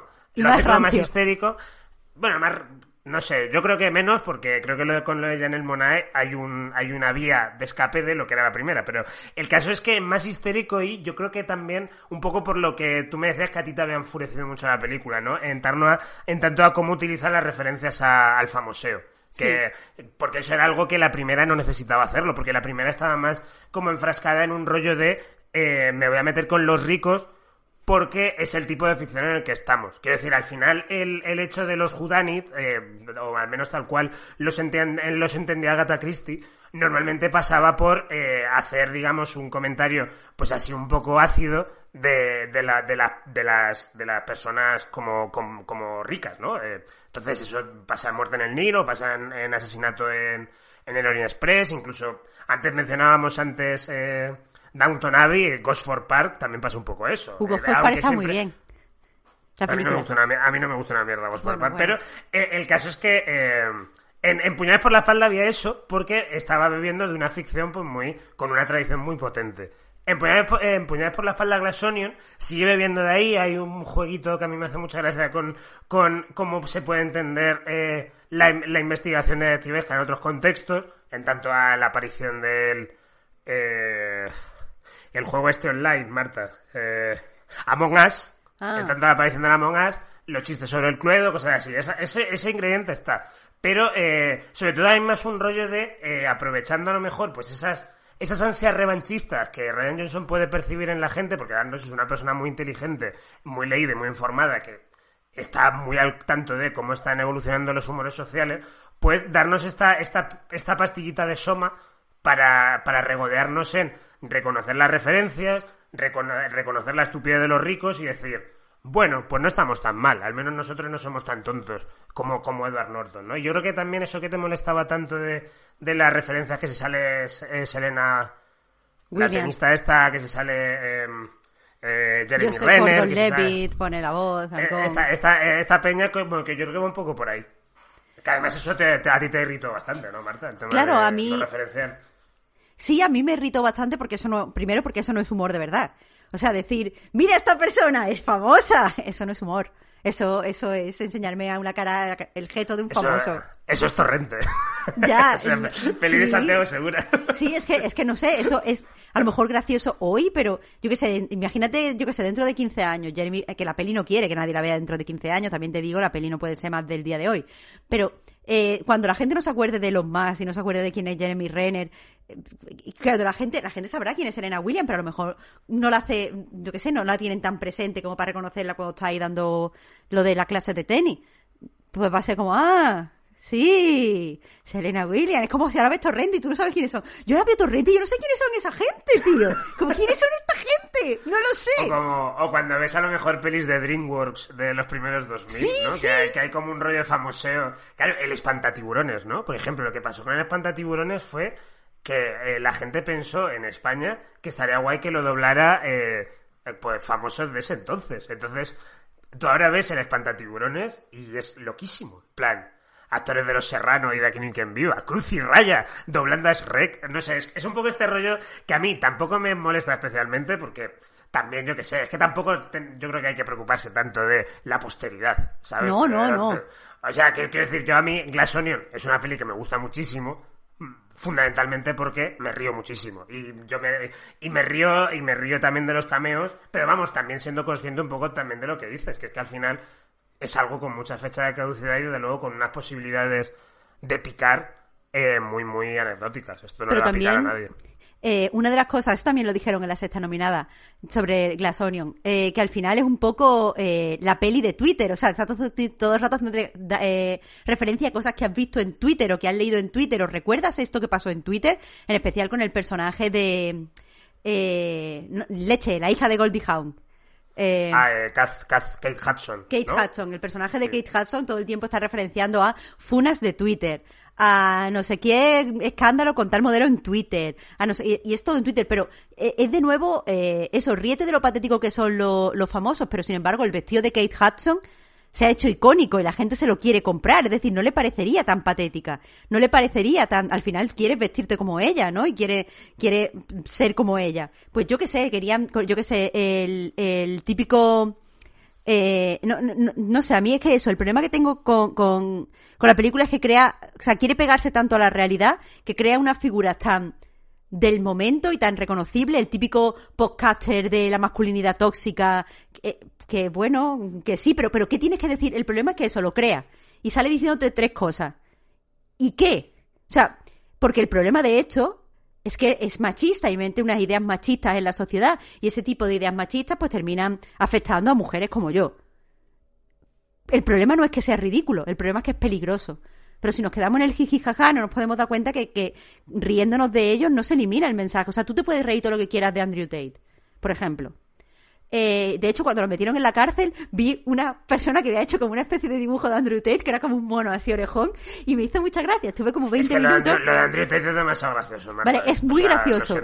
Claro, es muy gracioso. gracioso. Y, y yo me río, porque tengo sentido del humor. Pero el problema es que eh, tú te puedes reír todo lo que quieras, pero el mensaje sigue estando ahí. Y la estructura que refuerza, en este caso machista, no, no se quita porque nos ríamos de él. Porque la gente, al contrario, la gente que, colabora, que, cree en Andrew Tate y que se siente identificado con él, se siente más reforzado en sus ideas. Porque piensan que son como unos mm, parias, piensan que ellos tienen la verdad y la tienen que mostrar al mundo, ¿sabes? Eh, Al final te refuerzan esas ideas. Y es el problema que tengo con Glass Onion. Dice que todas estas cosas son ridículas, pero yo todo lo, lo que, y, todas esas personas son ridículas, pero al final eso lo único que veo gente que quiere comprarse el vestido de Kate Hudson. Y gente que quiere, que repite las frases de Edward Norton porque son graciosas. Ya, pero también, Marta, es que esto es un problema del que yo creo que no puede escapar ninguna ficción eh, lanzada en el, en, el, en el sistema en el que vivimos, ¿no? O sea, eh, que quiero decir que es que el mero hecho de decir algo, eh, ese siempre ha sido como el gran debate, ¿no? En plan de... eh, ¿Doy voz a la ultraderecha para criticarla o es mejor no darle voz? ¿No? Es, es como ese... ese el No, no, pero al menos, al menos ahí hay un debate de darle voz. Pero en The Glass Onion es que no se dice ninguna idea. O sea, tú no sabes. El, el, el, el tío este que Hay una, es... rep- hay una representación de la ridiculez. Claro, ah, sí, sí, pero no se dice ninguna idea ni para contradecirla ni para aceptarla. Tú ves el tío este que es eh, influencer.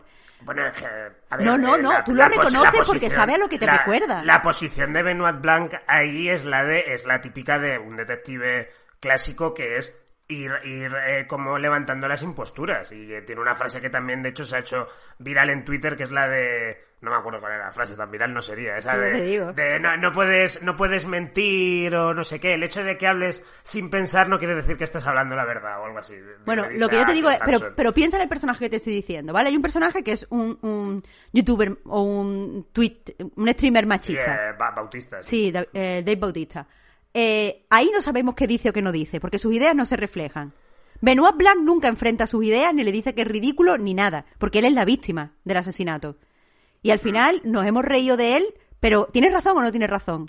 Te has reído de él, yo creo, sabiendo de qué te tienes que reír, no a nivel de que no porque te lo haya reflejado la película. Claro, o sea, te ríes porque que tiene una pistola en el bañador, por ejemplo. Pero eso no es el problema, no que tenga una pistola en el bañador. También te ríes porque están operando ahí eh, re- ciertos regímenes de reconocimiento. Quiero decir que tú ves a, a Dave Bautista y te acuerdas de gente parecida a Dave Bautista. Entonces, la peli un poco cuenta con eso para, para generar la experiencia eh, disfrutable. Claro, cuenta con eso porque no tiene nada que decirte, porque parece en cierto momento que critica las pistolas, porque el tío este tiene una pistola y se ríen de él en la piscina, pero después cuando la pistola la tiene la novia, a ella nadie, nadie hace gracia con las pistolas, y la pistola está bien. Lo que digo es que esta peli no tiene ninguna idea de nada, no quiere decirte nada, solo lo único que te quiere decir es, jaja, qué gracioso. Elon Musk, o sea, el personaje de Edward Norton todo el mundo dice que es Elon Musk. Que es un tío que delante de la gente se da mucho pisto y que va de genio, pero no ha inventado nada porque todo lo ha copiado. Correcto. Eh, vamos a poner que sea Elon Musk. Pero el problema de Elon Musk no es que sea ridículo. El problema de Elon Musk es que ha heredado un negocio turbio donde se ha oprimido durante generaciones a gente en, Sudáfrica. Eso no está en la película, eso no se critica en la película. En la película se critica que es tonto y en un bar tuvo una idea y no es un hombre hecho a sí mismo. Pues ya me Sí, dirás tú no, que sí, tiene que ver con Elon Musk. eviden- evidentemente tienes razón. Yo, yo creo de todas formas que al final todo esto de... Un poco yo, te- yo tengo la teoría de que Glass Onion es como es, porque el mayor meme que nos dio la primera fue eh, que escuchó el niño nazi mientras estaba en el baño. verdad. Entonces, entonces, como esa frase se hizo meme con toda justicia, porque es una frase eh, deliciosa e increíble, eh, pues yo creo que a partir de ahí Ryan Johnson dijo, yo creo que esto es lo que le gusta a la gente. Entonces, en base a eso, hizo una película eh, como para Twitter, hecha, hecha para Twitter, porque fue en Twitter donde se hizo famosa la frase de- del niño nazi. De todas formas, eh, yo creo, yo insisto, yo defiendo Glass Onion como puedo defender Parásitos, o sea, la puedo defender en la misma medida. eh, evidentemente, mm, No Parásitos tiene.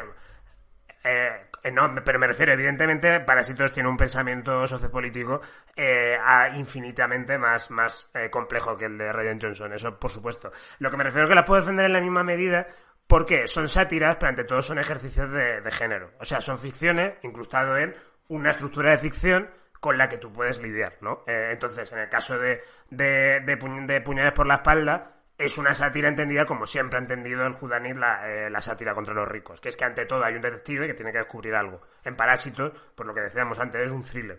Pero claro, esto nos lleva a, yo creo a mí lo que más me enfurece al final de, de estos ejercicios de ficción, que es cuando no hay género, sino sátira. Cuando, cuando la sátira lo es todo. Y en función a esa sátira tienes que calibrar la, la valía de esa película, que es cuando nos encontramos, yo creo, con las peores películas. Eh, o sea, Como Triángulo de la Tristeza. como Triángulo de la. Tristeza, eh, por ejemplo. eh, ta- también estoy, estoy pensando, por ejemplo, en una peli como El Hoyo, que se hizo muy famosa en, en la pandemia y que es muy similar al Triángulo de la Tristeza y que también incluso yo, yo, yo podría como vincularlo dentro de cierta cierto carácter fuera de Estados Unidos, porque claro, Estados Unidos evidentemente es el país que ha inventado los géneros cinematográficos, ha inventado, o sea, a nivel de como que la ficción, que como las ficciones, la- las, las brújulas de las ficciones todas están en clásicos del cine estadounidense. Porque es así, porque el cine, el Relaja- cine relaja ha- un poco. eh, no, pero que es que el cine se ha, se ha creado así, Marta. Entonces, Claro, un- porque no, un- eh, no bebía de la, de la literatura el cine. Y la Sí, ficción. pero lo que, pero lo que me refiero, eh, esto te lo digo, evi- evidentemente, a lo mejor puede ser un poco butad. Lo que, yo lo que, lo que me refiero con esto es que eh, en Estados Unidos valoran más los géneros de lo que lo hacemos en Europa. Eh, o Estoy de acuerdo, fuera de, estoy de acuerdo. fuera de Estados Unidos. Porque eh, en Europa, como tenemos un poco esa, esa auto, autoconsciencia de eh, tenemos que ser la alternativa a Estados Unidos y construir una alternativa cultural, pues eso a lo que conduce es que podamos pensar que con la sátira es suficiente. Y que, con la, y que, que en función de la sátira y tener un pensamiento articulado, pues eh, podemos eh, decir cosas de valor sobre, sobre nuestro presente. En El Hoyo es una, es una película de ciencia ficción, pero que está consagrada, evidentemente, a un, a un tema y a, una, y a una reflexión sobre el ser humano y el ansia, de, y el, y el ansia capitalista. Pero, por ejemplo, estoy pensando en una película que es puede ser la peor película que he visto este año, es incluso peor que El Triángulo de la Tristeza, que ahora andaremos Marta y yo en por qué es una puta mierda esa película. Bueno. Eh, pero Hol- Holy Spider, eh, de, de Ali Abasi, es una película que intenta reflexionar sobre la misoginia en el régimen de Irán eh, intentando utilizar claves de género, intentando marcarse un David Fincher o un Bon Joon-ho de Memories of a Murder. Como no controla bien el género eh, y no, no funciona bien en ese tipo como ficción, la película es horrible, es asquerosa, es, es eh, una experiencia sumamente desagradable donde, donde puedes hacer un retrato robot del misógino asqueroso que es el director, ¿no? Porque no saben aplicar bien la- las reglas del género, no saben estructurar una ficción según el género de turno y la, pe- la película es muy desagradable. ¿Y, qué, ocurre entonces? que esto, mira, voy a introducirlo a, lo guay. Una, frase, una, una de las frases más famosas de Karl Marx. Primero, la historia primero se repite como tragedia y luego como farsa. La historia primero, empezó primero con Parásitos y la farsa ha venido con el Triángulo de la Tristeza. Pero es que de verdad, ¿eh? Yo no, no concibo, no concibo que la misma academia que premió Parásito nomine el Triángulo de la Tristeza. Porque, ¿para qué vas a nominar? Yo qué sé. Eh, eh, Tú lo has dicho con Karl Marx. Yo me voy a Twitter porque yo soy más como Ryan Johnson. ¿Sabes? Mm, eh, lo que viste en la página web y o sea, cuando lo pediste en AliExpress y cuando te llegó a casa. ¿Sabes? Pues el triángulo de tristeza es cuando te llegó a casa. Porque Sí, de sí, verdad, claro. valiente, truño, perverso. O sea, perdón, sabemos, eh, eh, sabemos que hacemos daño a la gente que le gustan las películas cuando hablamos con esos términos y no nos gustaría hacerlo, pero es que a veces, de verdad, eh, cuando se tocan unos temas que nos afectan tanto y que a Alberto y a mí nos interesan tanto y creemos que se tocan tan mal y sobre todo con tanta perversidad, enrevesando tu Y discurso. tanta mala, y tanta es mala, tanta mala follada, ¿sabes? Esto Claro, es que- hablamos de, la- de las películas hechas por malas personas. Que eso se nota, es que se nota que el que Rubén Oslund es malísima persona. Claro. Es una persona absolutamente de mierda. Es, es un se señor muy privilegiado, porque solo las personas privilegiadas pueden decir eso de esto, este extremo y este otro extremo, son exactamente iguales. Vamos a reírnos de los dos, porque el triángulo de la tristeza al final intenta como reírse de todo. Y el problema cuando te ríes de todo es literalmente ese, que no estás haciendo una discriminación, no estás centrando las risas en una cosa, simplemente estás diciendo eh, todo es ridículo y estás quedando como superior. Y, y la verdad es que eso es lo que me, me pasa al final con, con la película, que, que eh, es una peli que, que se basa, evidentemente, porque es que una cosa que me estoy dando cuenta mientras estamos haciendo este podcast, Alberto, es que muchas veces se está confundiendo el Is de Rich con eh, la misantropía. Sí, o sea, ahí está. porque en las películas, muchas veces, en las películas y las series, muchas veces se representan entornos de riqueza, eso es súper común. O sea, eh, pero desde Dallas, yo qué sé, la serie Dallas. Quiero decir que normalmente, y, y en la, y pensam- si pensamos ahora mismo, por ejemplo, en las comedias familiares de los 80, las comedias familiares de los 90, siempre se, pre- se ponen como a familias de clase alta o media alta, ¿sabes? Pensemos, yo qué sé, cosas de casa, parecía que era una familia típica americana, pero ¿y el caso plote qué?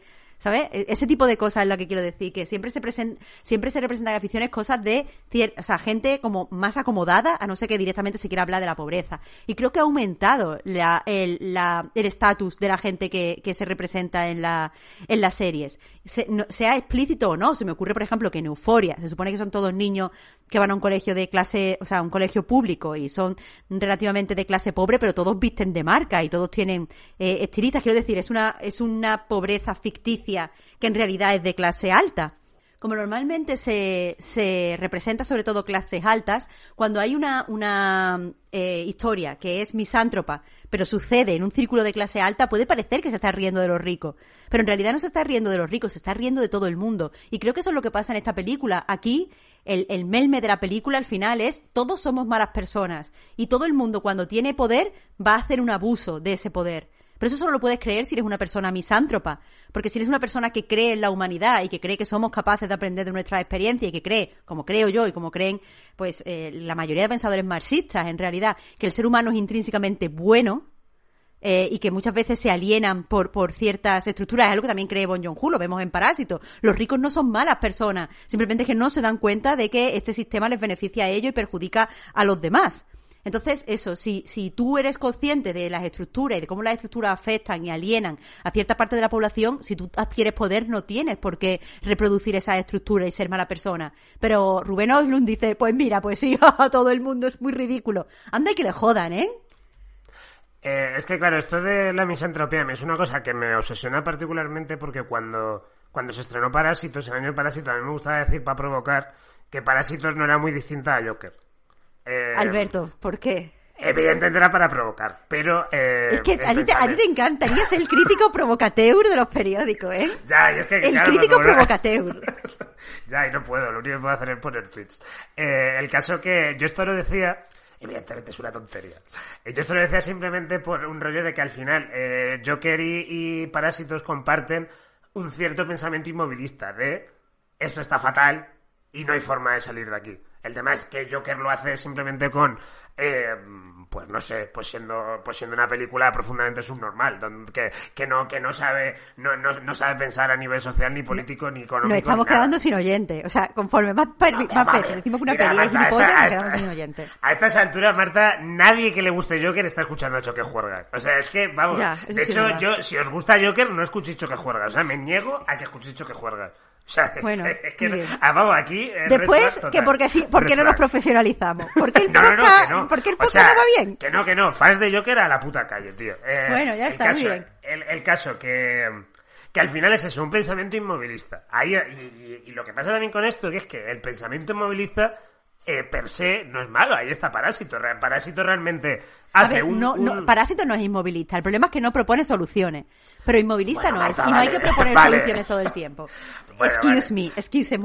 Bu- Bueno, pues no propone soluciones.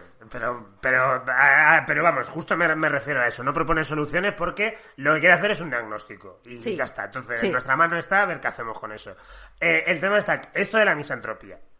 Eh, evidentemente, tú, tú si haces una peli misántropa puede- puedes hacer algo divertido. Y yo creo que es lo que quiere hacer Rubén Oslund. De hecho, Rubén Oslund, en un momento, hace, parece muchísimo tiempo, fue divertido. A mí, Fuerza Mayor es No, una peli que me gusta bastante.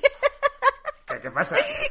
Rubén Oldum fue divertido, como eso, eso suena a eh, insulto de peli de tacitas.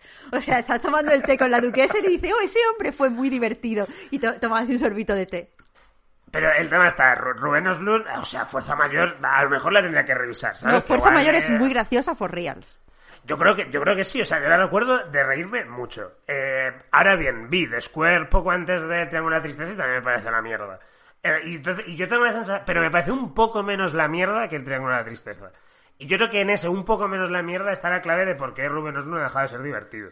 Que es porque el tío ha dejado de confiar en la ficción y se ha, y se ha querido como, eh, como dárselas de cronista social. Cuando el, tío es un payaso pijo y no tiene, y no tiene ninguna chula para hacer eso. Eh, Fuerza Mayor era una comedia que funcionaba muy bien, una comedia negra, porque tú veías a personajes con unas particularidades enfrentando un conflicto. Eso en cierto modo también es lo que pasa en The.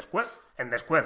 Vale, hay muchas viñetas sobre jaja, qué ridículo las movidas de arte y tal, pero en el fondo hay un personaje que eh, tiene un conflicto ético de fondo y tú ves realmente un personaje sufriendo, ves una mirada que intenta entender ese personaje y en función de eso se generan pues las típicas satisfacciones de cualquier comedia eh, o drama, satisfacciones emocionales, por decirlo así. Porque al final un poco me refiero a eso, que es que eh, Rubén Oslund ha ha dejado las satisfacciones emocionales de lado para perseguir exclusivamente las intelectuales o para que solo le interesen esas satisfacciones. Entonces esto nos lleva directamente a que El Triángulo de la Tristeza supuestamente es una comedia negra donde hay un montón de vómitos y, y váteres que están a punto de desbordar con caca, cosas que a mí me, me parecen súper bonitas y Bueno. no me río una mierda. O sea, a mí me hace muchísima gracia las patologías, que yo soy muy defensor de lo gracioso que es la caca y la pota. Y sin embargo, en el Triángulo de la Tristeza no me hace ni puta gracia, porque la película, y ese es un, dato que esto, más allá del, del, del pensamiento político de cada uno, yo creo que es universal, como comedia no vale para nada. Es una malísima comedia porque no, no entiende la comedia porque el tío ya tiene la cabeza tan metida en el culo que no sabe cómo generar humor, no sabe preparar un gag, no sabe administrar el ritmo de la escena, no le interesa absolutamente nada intentar eh, manipular la puesta en escena para despertar cierto humor, porque la puesta en escena de esta película es la cosa más plana y vaga que yo me topa en mi puta vida. O sea, entonces, eh, ¿qué, qué nos lleva a eso? Que es que es una malísima comedia y luego además tiene dentro el pensamiento más reaccionario posible. O sea, todas las, todas las cosas que hemos estado enumerando eh, a lo largo de este podcast, en, en estas ficciones, el triángulo de tristeza explotan y nos muestran la verdadera cara rancia y fascista que tiene. Claro, si es que eh, al final, eh, aquí mm, spoilers de la película, el último, el tercer tramo de, de la película, el que termina el triángulo, al final lo que te dice es, eh, bueno, sí, está muy mal todo esto en el barco, está súper mal que los ricos traten así tan mal a la gente que está allí trabajando y que les obliguen a salir a hacer cosas que les incomodan y que les tal, pero, pero es que este es el único sistema que hay. O sea, al final, eh, lo que te dice Ruben Oslund es un poco lo del fin de la historia, lo de, oye, si todo desapareciera y mañana estuviéramos todos en una isla eh, solos y tuviéramos que poner en marcha otra sociedad, repetiríamos los mismos errores, porque al final, que haya unas personas encima y otras personas debajo, es lo normal. Y es como, vamos a ver, Ruben Oslund, eso es lo normal si eres un youtuber fascista que te piensa que la gente eh, son como langostas y que compiten por el territorio.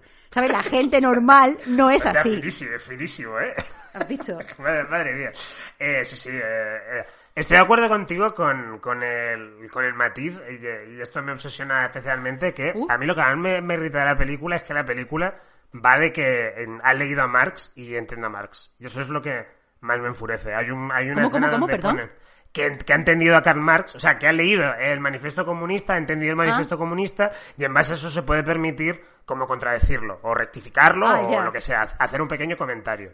Hay, de hecho, una escena bastante larga, coincide cuando la gente empieza a potar y Alberto está enfadado porque no se está riendo de ver a gente potando, eh, que Woody Harrelson es como el capitán de barco y es un señor comunista, supuestamente comunista, eh, Y borracho, hablando, porque, eh, total. y borracho, eh, y, y hablando con un oligarca ruso, eh, los dos están todo el rato con... O sea, se regodean. O sea, no, no es lo suficiente porque es otra cosa también que pasa con esta peli, que la peli, eh, como, como es tan misántropa, se piensa que el público es imbécil. Entonces, cada, cada, mi- en cada mínimo, cada mínima ocurrencia te la tiene que explicar, ¿no? Entonces, los propios personajes dicen, wow, qué paradójico. Tú eres, tú eres un ruso capitalista y yo soy un yanqui comunista. Jaja. O sea, eh, ne- ne- nefasto. Luego también hay otra escena poco después, que es cuando atacan el barco de los piratas, que tú ves que están usando la- las mismas granadas que fabrica eh, el, el señor ruso este, ¿no? Entonces tú ves ya las granadas, hay un plano de las granadas, pero no contento con eso, Rubén Oslund tiene que poner otra escena después de cómo el propio ruso se encuentra la granada y dice, ahí va, esto es de las mías. ¿Sabes? O sea, es que es una peli es que que ¿eh? toma a la gente por imbécil. O sea, eh, en fin, eh, el caso, lo, lo que te, lo que te decía de, de Woody Harrelson y de Oliver Russo es que su movida es que se ponen a hablar, se ponen a discutir de política y demás, mientras el barco pues, le, está pasando de todo, los dos se emborrachan y empiezan a lanzar aforismos y empiezan a lanzar, eh, como empiezan a, a- a debatir. En realidad no, no es un debate, es simplemente como un cruzar tweets un poco, ¿no? Eh, pero, pero claro, Luego, después de eso, eh, cuando el personaje de Woody Harrelson desaparece, tenemos un par de escenas absolutamente abyectas del mismo oligarca ruso eh, quitándole el collar a su mujer cuando está muriendo, que es como en plan, wow, fíjate, eh, qué malo todo. Eh, y luego otro en el que viendo cómo, eh, porque al final el Triángulo de Tristeza, lo que ocurre en esa última parte es eso, que la gente que no tenía poder, pues instaura una cosa alternativa eh, con, con ese poder, ¿no? En el caso de Abigail, creo que se llama, el personaje Mm. que en el barco creo que es una limpiadora. Limpiadora, sí, el Es limpiadora. una limpiadora, ¿no? Claro, en, en- en tierra firme, pues resulta que como es la unidad esa de cazar y, y cocinar y demás, pues se ha acabado convirtiendo en, en como en la nueva líder, instaura un régimen eh, de poder en torno a ella, ¿no? Ah, y Eh, es una pues mujer, pero ahora que tiene poder abusa, quiere abusar sexualmente de ese poder, evidentemente. Ah, también, claro. Porque claro, eso es lo que haríamos las mujeres en el caso de que obtuviéramos poder, abusar Claro. sexualmente de los Es hombres. que, es que Continúa. eh, ahí, ahí, de hecho, se, se repite esta dialéctica, ¿no? Eh, del hecho de decir, las mujeres normalmente, como las mujeres normalmente estáis oprimidas, eh, y nosotros, en tanto opresores, abusamos sexualmente de, de vosotras, si se, si se, si se cambiaran las tornas, eh, pasaría lo mismo. Lo, lo que pasa que seréis vosotras las que abusaríais de nosotros.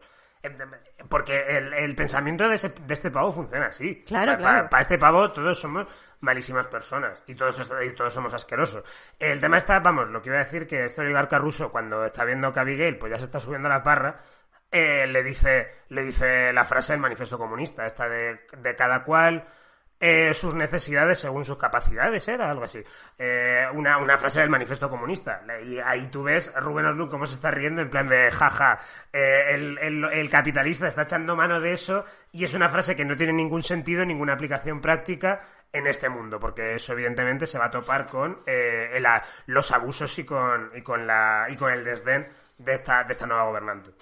Sí, sí, sí, es que al final es todo eso. Es Rubén Oslund se cree que eh, lo de citar a Mar es un postureo que hacemos porque, eh, o sea, que hacemos sin creerlo de verdad, que es simplemente algo que hacen los pobres. Pero, o sea, Rubén Oslund es el puto cuñado que se sienta a tu lado y dando con un euro en la mesa te dice, pues los jóvenes sois muy marxistas, pero cuando crezcas ya te harás del PP. Y es como, mm, no. Esta mierda, Rubén Oslund, esta, no. mierda, esta mierda que decía Churchill, que, que era algo así como, eh, si, eres, si eres joven, o sea, si eres joven y de, y de izquierdas, no, bueno, ¿cómo era? Esto que dice que, que si eres mayor tienes que ser de derechas sí o sí. Sí, que es sí. natural. Cuando eres joven ser de izquierda y si eres mayor es de derechas. Como en Sí. Lo dice el puto Churchill que, que era de derechas cuando tenía dos años, ¿sabes? O sea, Ya, ya, ya. ¿Qué Pero cojones me estás contando, Churchill? Rubén Oslund Eh, lo piensa, lo piensa, no a lo mejor con la edad, pero sí lo piensa con el poder. Dice, bueno, porque cuando gana tu primer milloncico, y así con el euro. Entonces ya ni marxismo ni marxismo. Y es como, ¿pero qué dice, pavo? ¿Pero qué dice? Y es que, es que de verdad, eh, eh, es horrible, es horrible. Porque además, eh, mucha gente ha criticado cómo se representa el personaje de Woody Harrison como comunista y no sé qué, cuando a mí lo que me parece es que se representa demasiado bien, porque si fuera sido yo la capitana marxista y me encuentro con el oligarca ruso diciéndome barbaridades, lo que hago es que me bajo los pantalones, le pongo los huevos en el plato y le digo, marxismo mis cojones. Y ya está, porque es que soy así, que va a debatir tú con el oligarca ruso. Además yo, además yo a Woody Harrison me imagino haciendo eso. Qué pena que no lo Y eso hubiera sido Eh, muchísimo más gracioso, que le hubiera puesto el puto escroto en el, en el plato. Es que Rubén Oslund es que no sabe de humor. El caso, el, el, el Rubén Oslund, por cierto, cree que su mejor idea, la idea más brillante que tiene el Triángulo de la Tristeza, estoy segurísimo de que lo cree, es eh, un momento dado en donde ya se ha generado esta nueva sociedad, ¿no? Un poco como el Señor de las Moscas, y eh, te hacen un guiño a las pinturas rupestres. De- Ay, después de por Dios de mi caza, corazón. Pues tú ves como tal. Evidentemente eso es una referencia malintencionada a la historia está volviendo a empezar Hmm. y se está desarrollando exactamente igual que se desarrolló la, la última vez, de donde venimos. Hmm. Bajo ese pensamiento de que el ansia de poder es, eh, eh, el ansia comercial, el ansia capitalista es totalmente intrínseco al ser humano. Entonces, yo ahora lo que digo es que esto va totalmente en contra realmente de eh, lo que escribió Marx. O sea, Claro, porque- pero porque, porque él solo se ha leído a Marx intentando contradecirlo, se lo ha leído como buscándole los defectos. Seguro que los que se compró una edición de estas que son medio gratis del manifiesto comunista y le va así subrayando y va poniendo payaso al lado. Y cuando el payaso es él. De hecho, de hecho eh, esto también me lleva a un libro que me estoy leyendo ahora que me está gustando mucho, Capitalismo Canalla, de César Rendueles, que, que Joder, es un libro que tienes que dejar. Sí, Pensaba que yo soy muy fan Eh, de Rendueles. que, este libro, sobre todo, a través de un recorrido por ciertas expresiones culturales, es un, es un libro que persigue eh, quitarle valor a esa idea que, que tenemos, tenemos mucho metido en el cerebro en las sociedades capitalistas de que el capitalismo siempre ha estado ahí porque es intrínseco al ser humano. O sea, eh, Rendueles lo que hace a lo largo de este libro es mostrarte pruebas de que no. Eh, repasa periodos históricos, repasa la historia del trueque, repasa eh, como, como es- estas supuestas emanaciones primitivas de capitalismo, que no eran capitalismo como tal, queriendo desmontar esa teoría, porque esa teoría al final tiene que ver con el fin de la historia y también con esto que dijo Margaret Thatcher en, en los años 80 cuando, cuando instauró el neoliberalismo de no hay alternativa, es el único sistema posible. También lo que dice Mark Fisher con el realismo capitalista y todo eso, ¿no?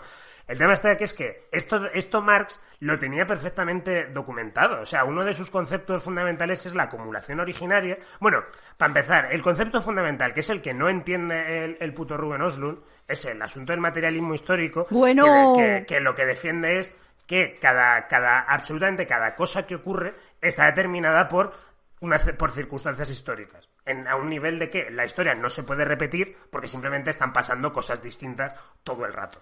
Entonces, eh, esto, esto lo enlazaba Marx con el concepto de la acumulación originaria, que es, eh, es un, un- un texto en el que hace un repaso de, de una forma certera cómo se creó el capitalismo. El capitalismo se creó en Reino Unido hace apenas 200 años. Es que el capitalismo es un invento muy nuevo. O sea, que es, es lo loco. Es, y es Rubén Oslund lo que nos quiere vender que, que no, que el capitalismo siempre ha estado dentro del ser humano. Pues no, el capitalismo es muy nuevo. No, no, ya, ya, ya te digo, no tiene ni dos siglos.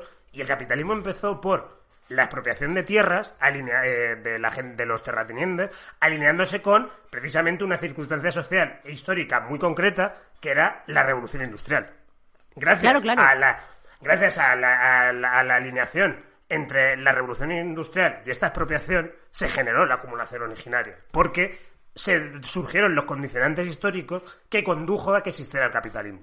Con lo cual, esto, quiero decir, evidentemente es una teoría de Marx, esto no hay que tomárselo como la Biblia, bueno, yo sí que me lo tomo como la Bueno. Biblia, pero eh, evidentemente aquí hay un pensamiento más complejo, un pensamiento que se está imponiendo eh, eh, frontalmente al statu quo, al statu quo que quiere representar Ru- Rubén Oslund, intentándonos vender la moto del que el capitalismo siempre está ahí.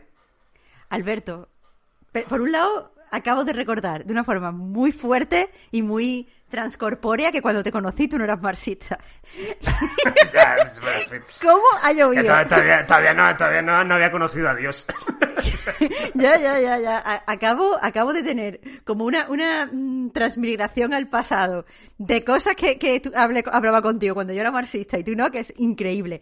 Eh, pero bueno, es- esas mismas ideas, de hecho, que, que estabas comentando, las maneja también eh, Amelia Horgan en El laberinto del trabajo, que es otro libro como muy recomendable, donde también habla de cómo eh, la diferencia entre lo, o sea, entre trabajo y, mm, profesión o trabajo y labor eh, y cómo eh, el trabajo asalariado no es o sea, porque, porque uno de los de problemas en este, en ese sentido que tú decías que se ve en el, en el triángulo de la tristeza es que eh, Ruber Oslund solo entiende trabajo como trabajo asalariado, es decir, como cosa que tú haces para ganar ciertas cosas o para tener ciertas cosas, no cosas que tú haces por la comunidad o cosas que tú haces por los demás.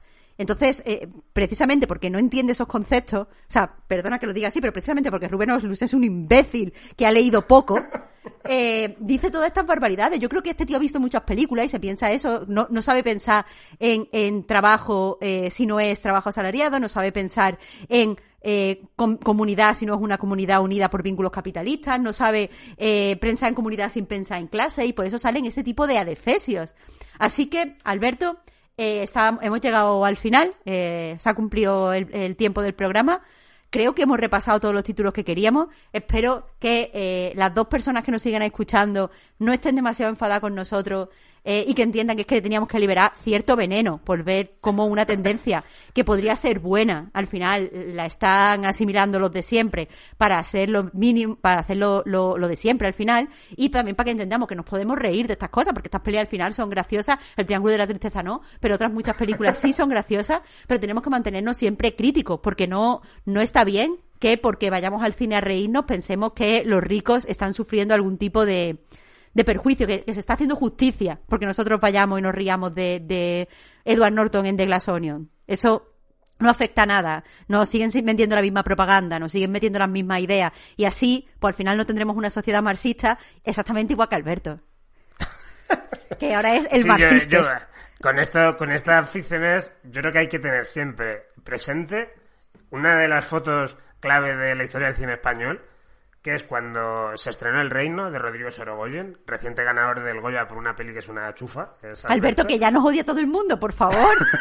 haciendo amigos. Nos odian Eh, más que a Rubén Oslund. Y ya mucho decir. Pues sacó El Reino, evidentemente, la peli brillantísima sobre la corrupción. Bueno, discrepo. Una peli, por cierto, muy similar. eh, estoy siendo sarcástico, Marta. Ah, vale, perdón. Una peli, por cierto, muy similar a todo lo que estamos hablando de presuponer que eh, toda la gente es mala, ¿no? Eh, Ya. Entonces, en el caso del Reino, si una- en el momento en que cualquier persona, si pudiera robar, robaría. Pero también te que digo que al menos el tipo este, el Sorogoyen, es misántropo y se queda en misántropo. No tiene que disfrazar su misantropía de lucha de clase. Ese tío dice, todo el mundo es asqueroso y yo pienso que todo el mundo es asqueroso. Es como, bueno, pues señor, quédese en su casa. A mí que me cuenta. El caso, cuando, vamos, cuando salió el reino, hubo una, una foto divertidísima que era Cristina Cifuentes yendo al estreno diciendo, peliculón. Pues, A lo mejor, a lo mejor le pareció realista. Y dice, exactamente, así es. dijo, dijo, soy yo literal. Por ¿no? fin, claro, claro. Pues no sé, que al final es todo esta mierda. O sea, es, es toda esta mierda. Dar vueltas para que, para que, para que no cambien ahí, para que hagamos memes en Twitter. Que bueno, que tampoco pasa nada, los memes son divertidos, yo qué sé. Mientras no veis el triángulo de la tristeza, Claro. O mientras no aplaudáis, entraré una tristeza porque es realmente deprimente. Joder, ya, ya íbamos a acabar, perdón. ¿eh? Vamos, simplemente Venga, decir que me, pare- suéltalo que me todo. parece, que me parece muy deprimente que esta película se, se tome como parásitos. Bueno, Y- ya y te digo, ya te digo, se toma como parásitos, yo creo, porque en la academia de Hollywood no saben por dónde les viene el aire. Le han dicho, esto me recuerda un poco a Parásitos, nominémosla, ¿sabes? Pero, Esto, pero esto es lo que le que- gusta a los europeos. Dale, dale. esto, esto es de lo que le gusta a la gente lista, ¿no? Porque también pasa muchas veces con estas ficciones de... Como parece que la persona que la está haciendo es más listo que tú, eh, dices tú, bueno, bueno, vale, entonces a lo mejor me tengo que tomar en serio esto, ¿no? El menú, enten- va- vamos a asumir que el director este, Mark Mylod, conoce la alta co- cocina y tal, y es una cosa con conocimiento de causa. Pues no, hay que estar ojo a visor. Claro, Y Hay claro. que leer a Karl Marx. Sí, la verdad es que sí. Eh, eh, Eso, la verdad es que sería más fácil estar ojo a visor si, si se lee a Karl Marx. Así que me parece, me parece un buen consejo. Eh, eso, Alberto, eh, lo que te decía, creo que, que hemos mm, soltado demasiada mierda. ¿Qué te parece si hacemos una recomendación para terminar un poco positivo? Porque parece, nos hemos convertido de repente en un, en un podcast misántropo contra los directores. Así que, eh, ¿qué te parece si haces una recomendación de algo que te guste? Eh, hay una pequeña película, Marta, no sé si te, te he hablado de ella alguna vez, un poco pequeñita, pasó un poco desapercibido, pero que se llama Babylon. Oh, Dios mío. No, fin, adiós. Hasta la próxima, choque juerguistas.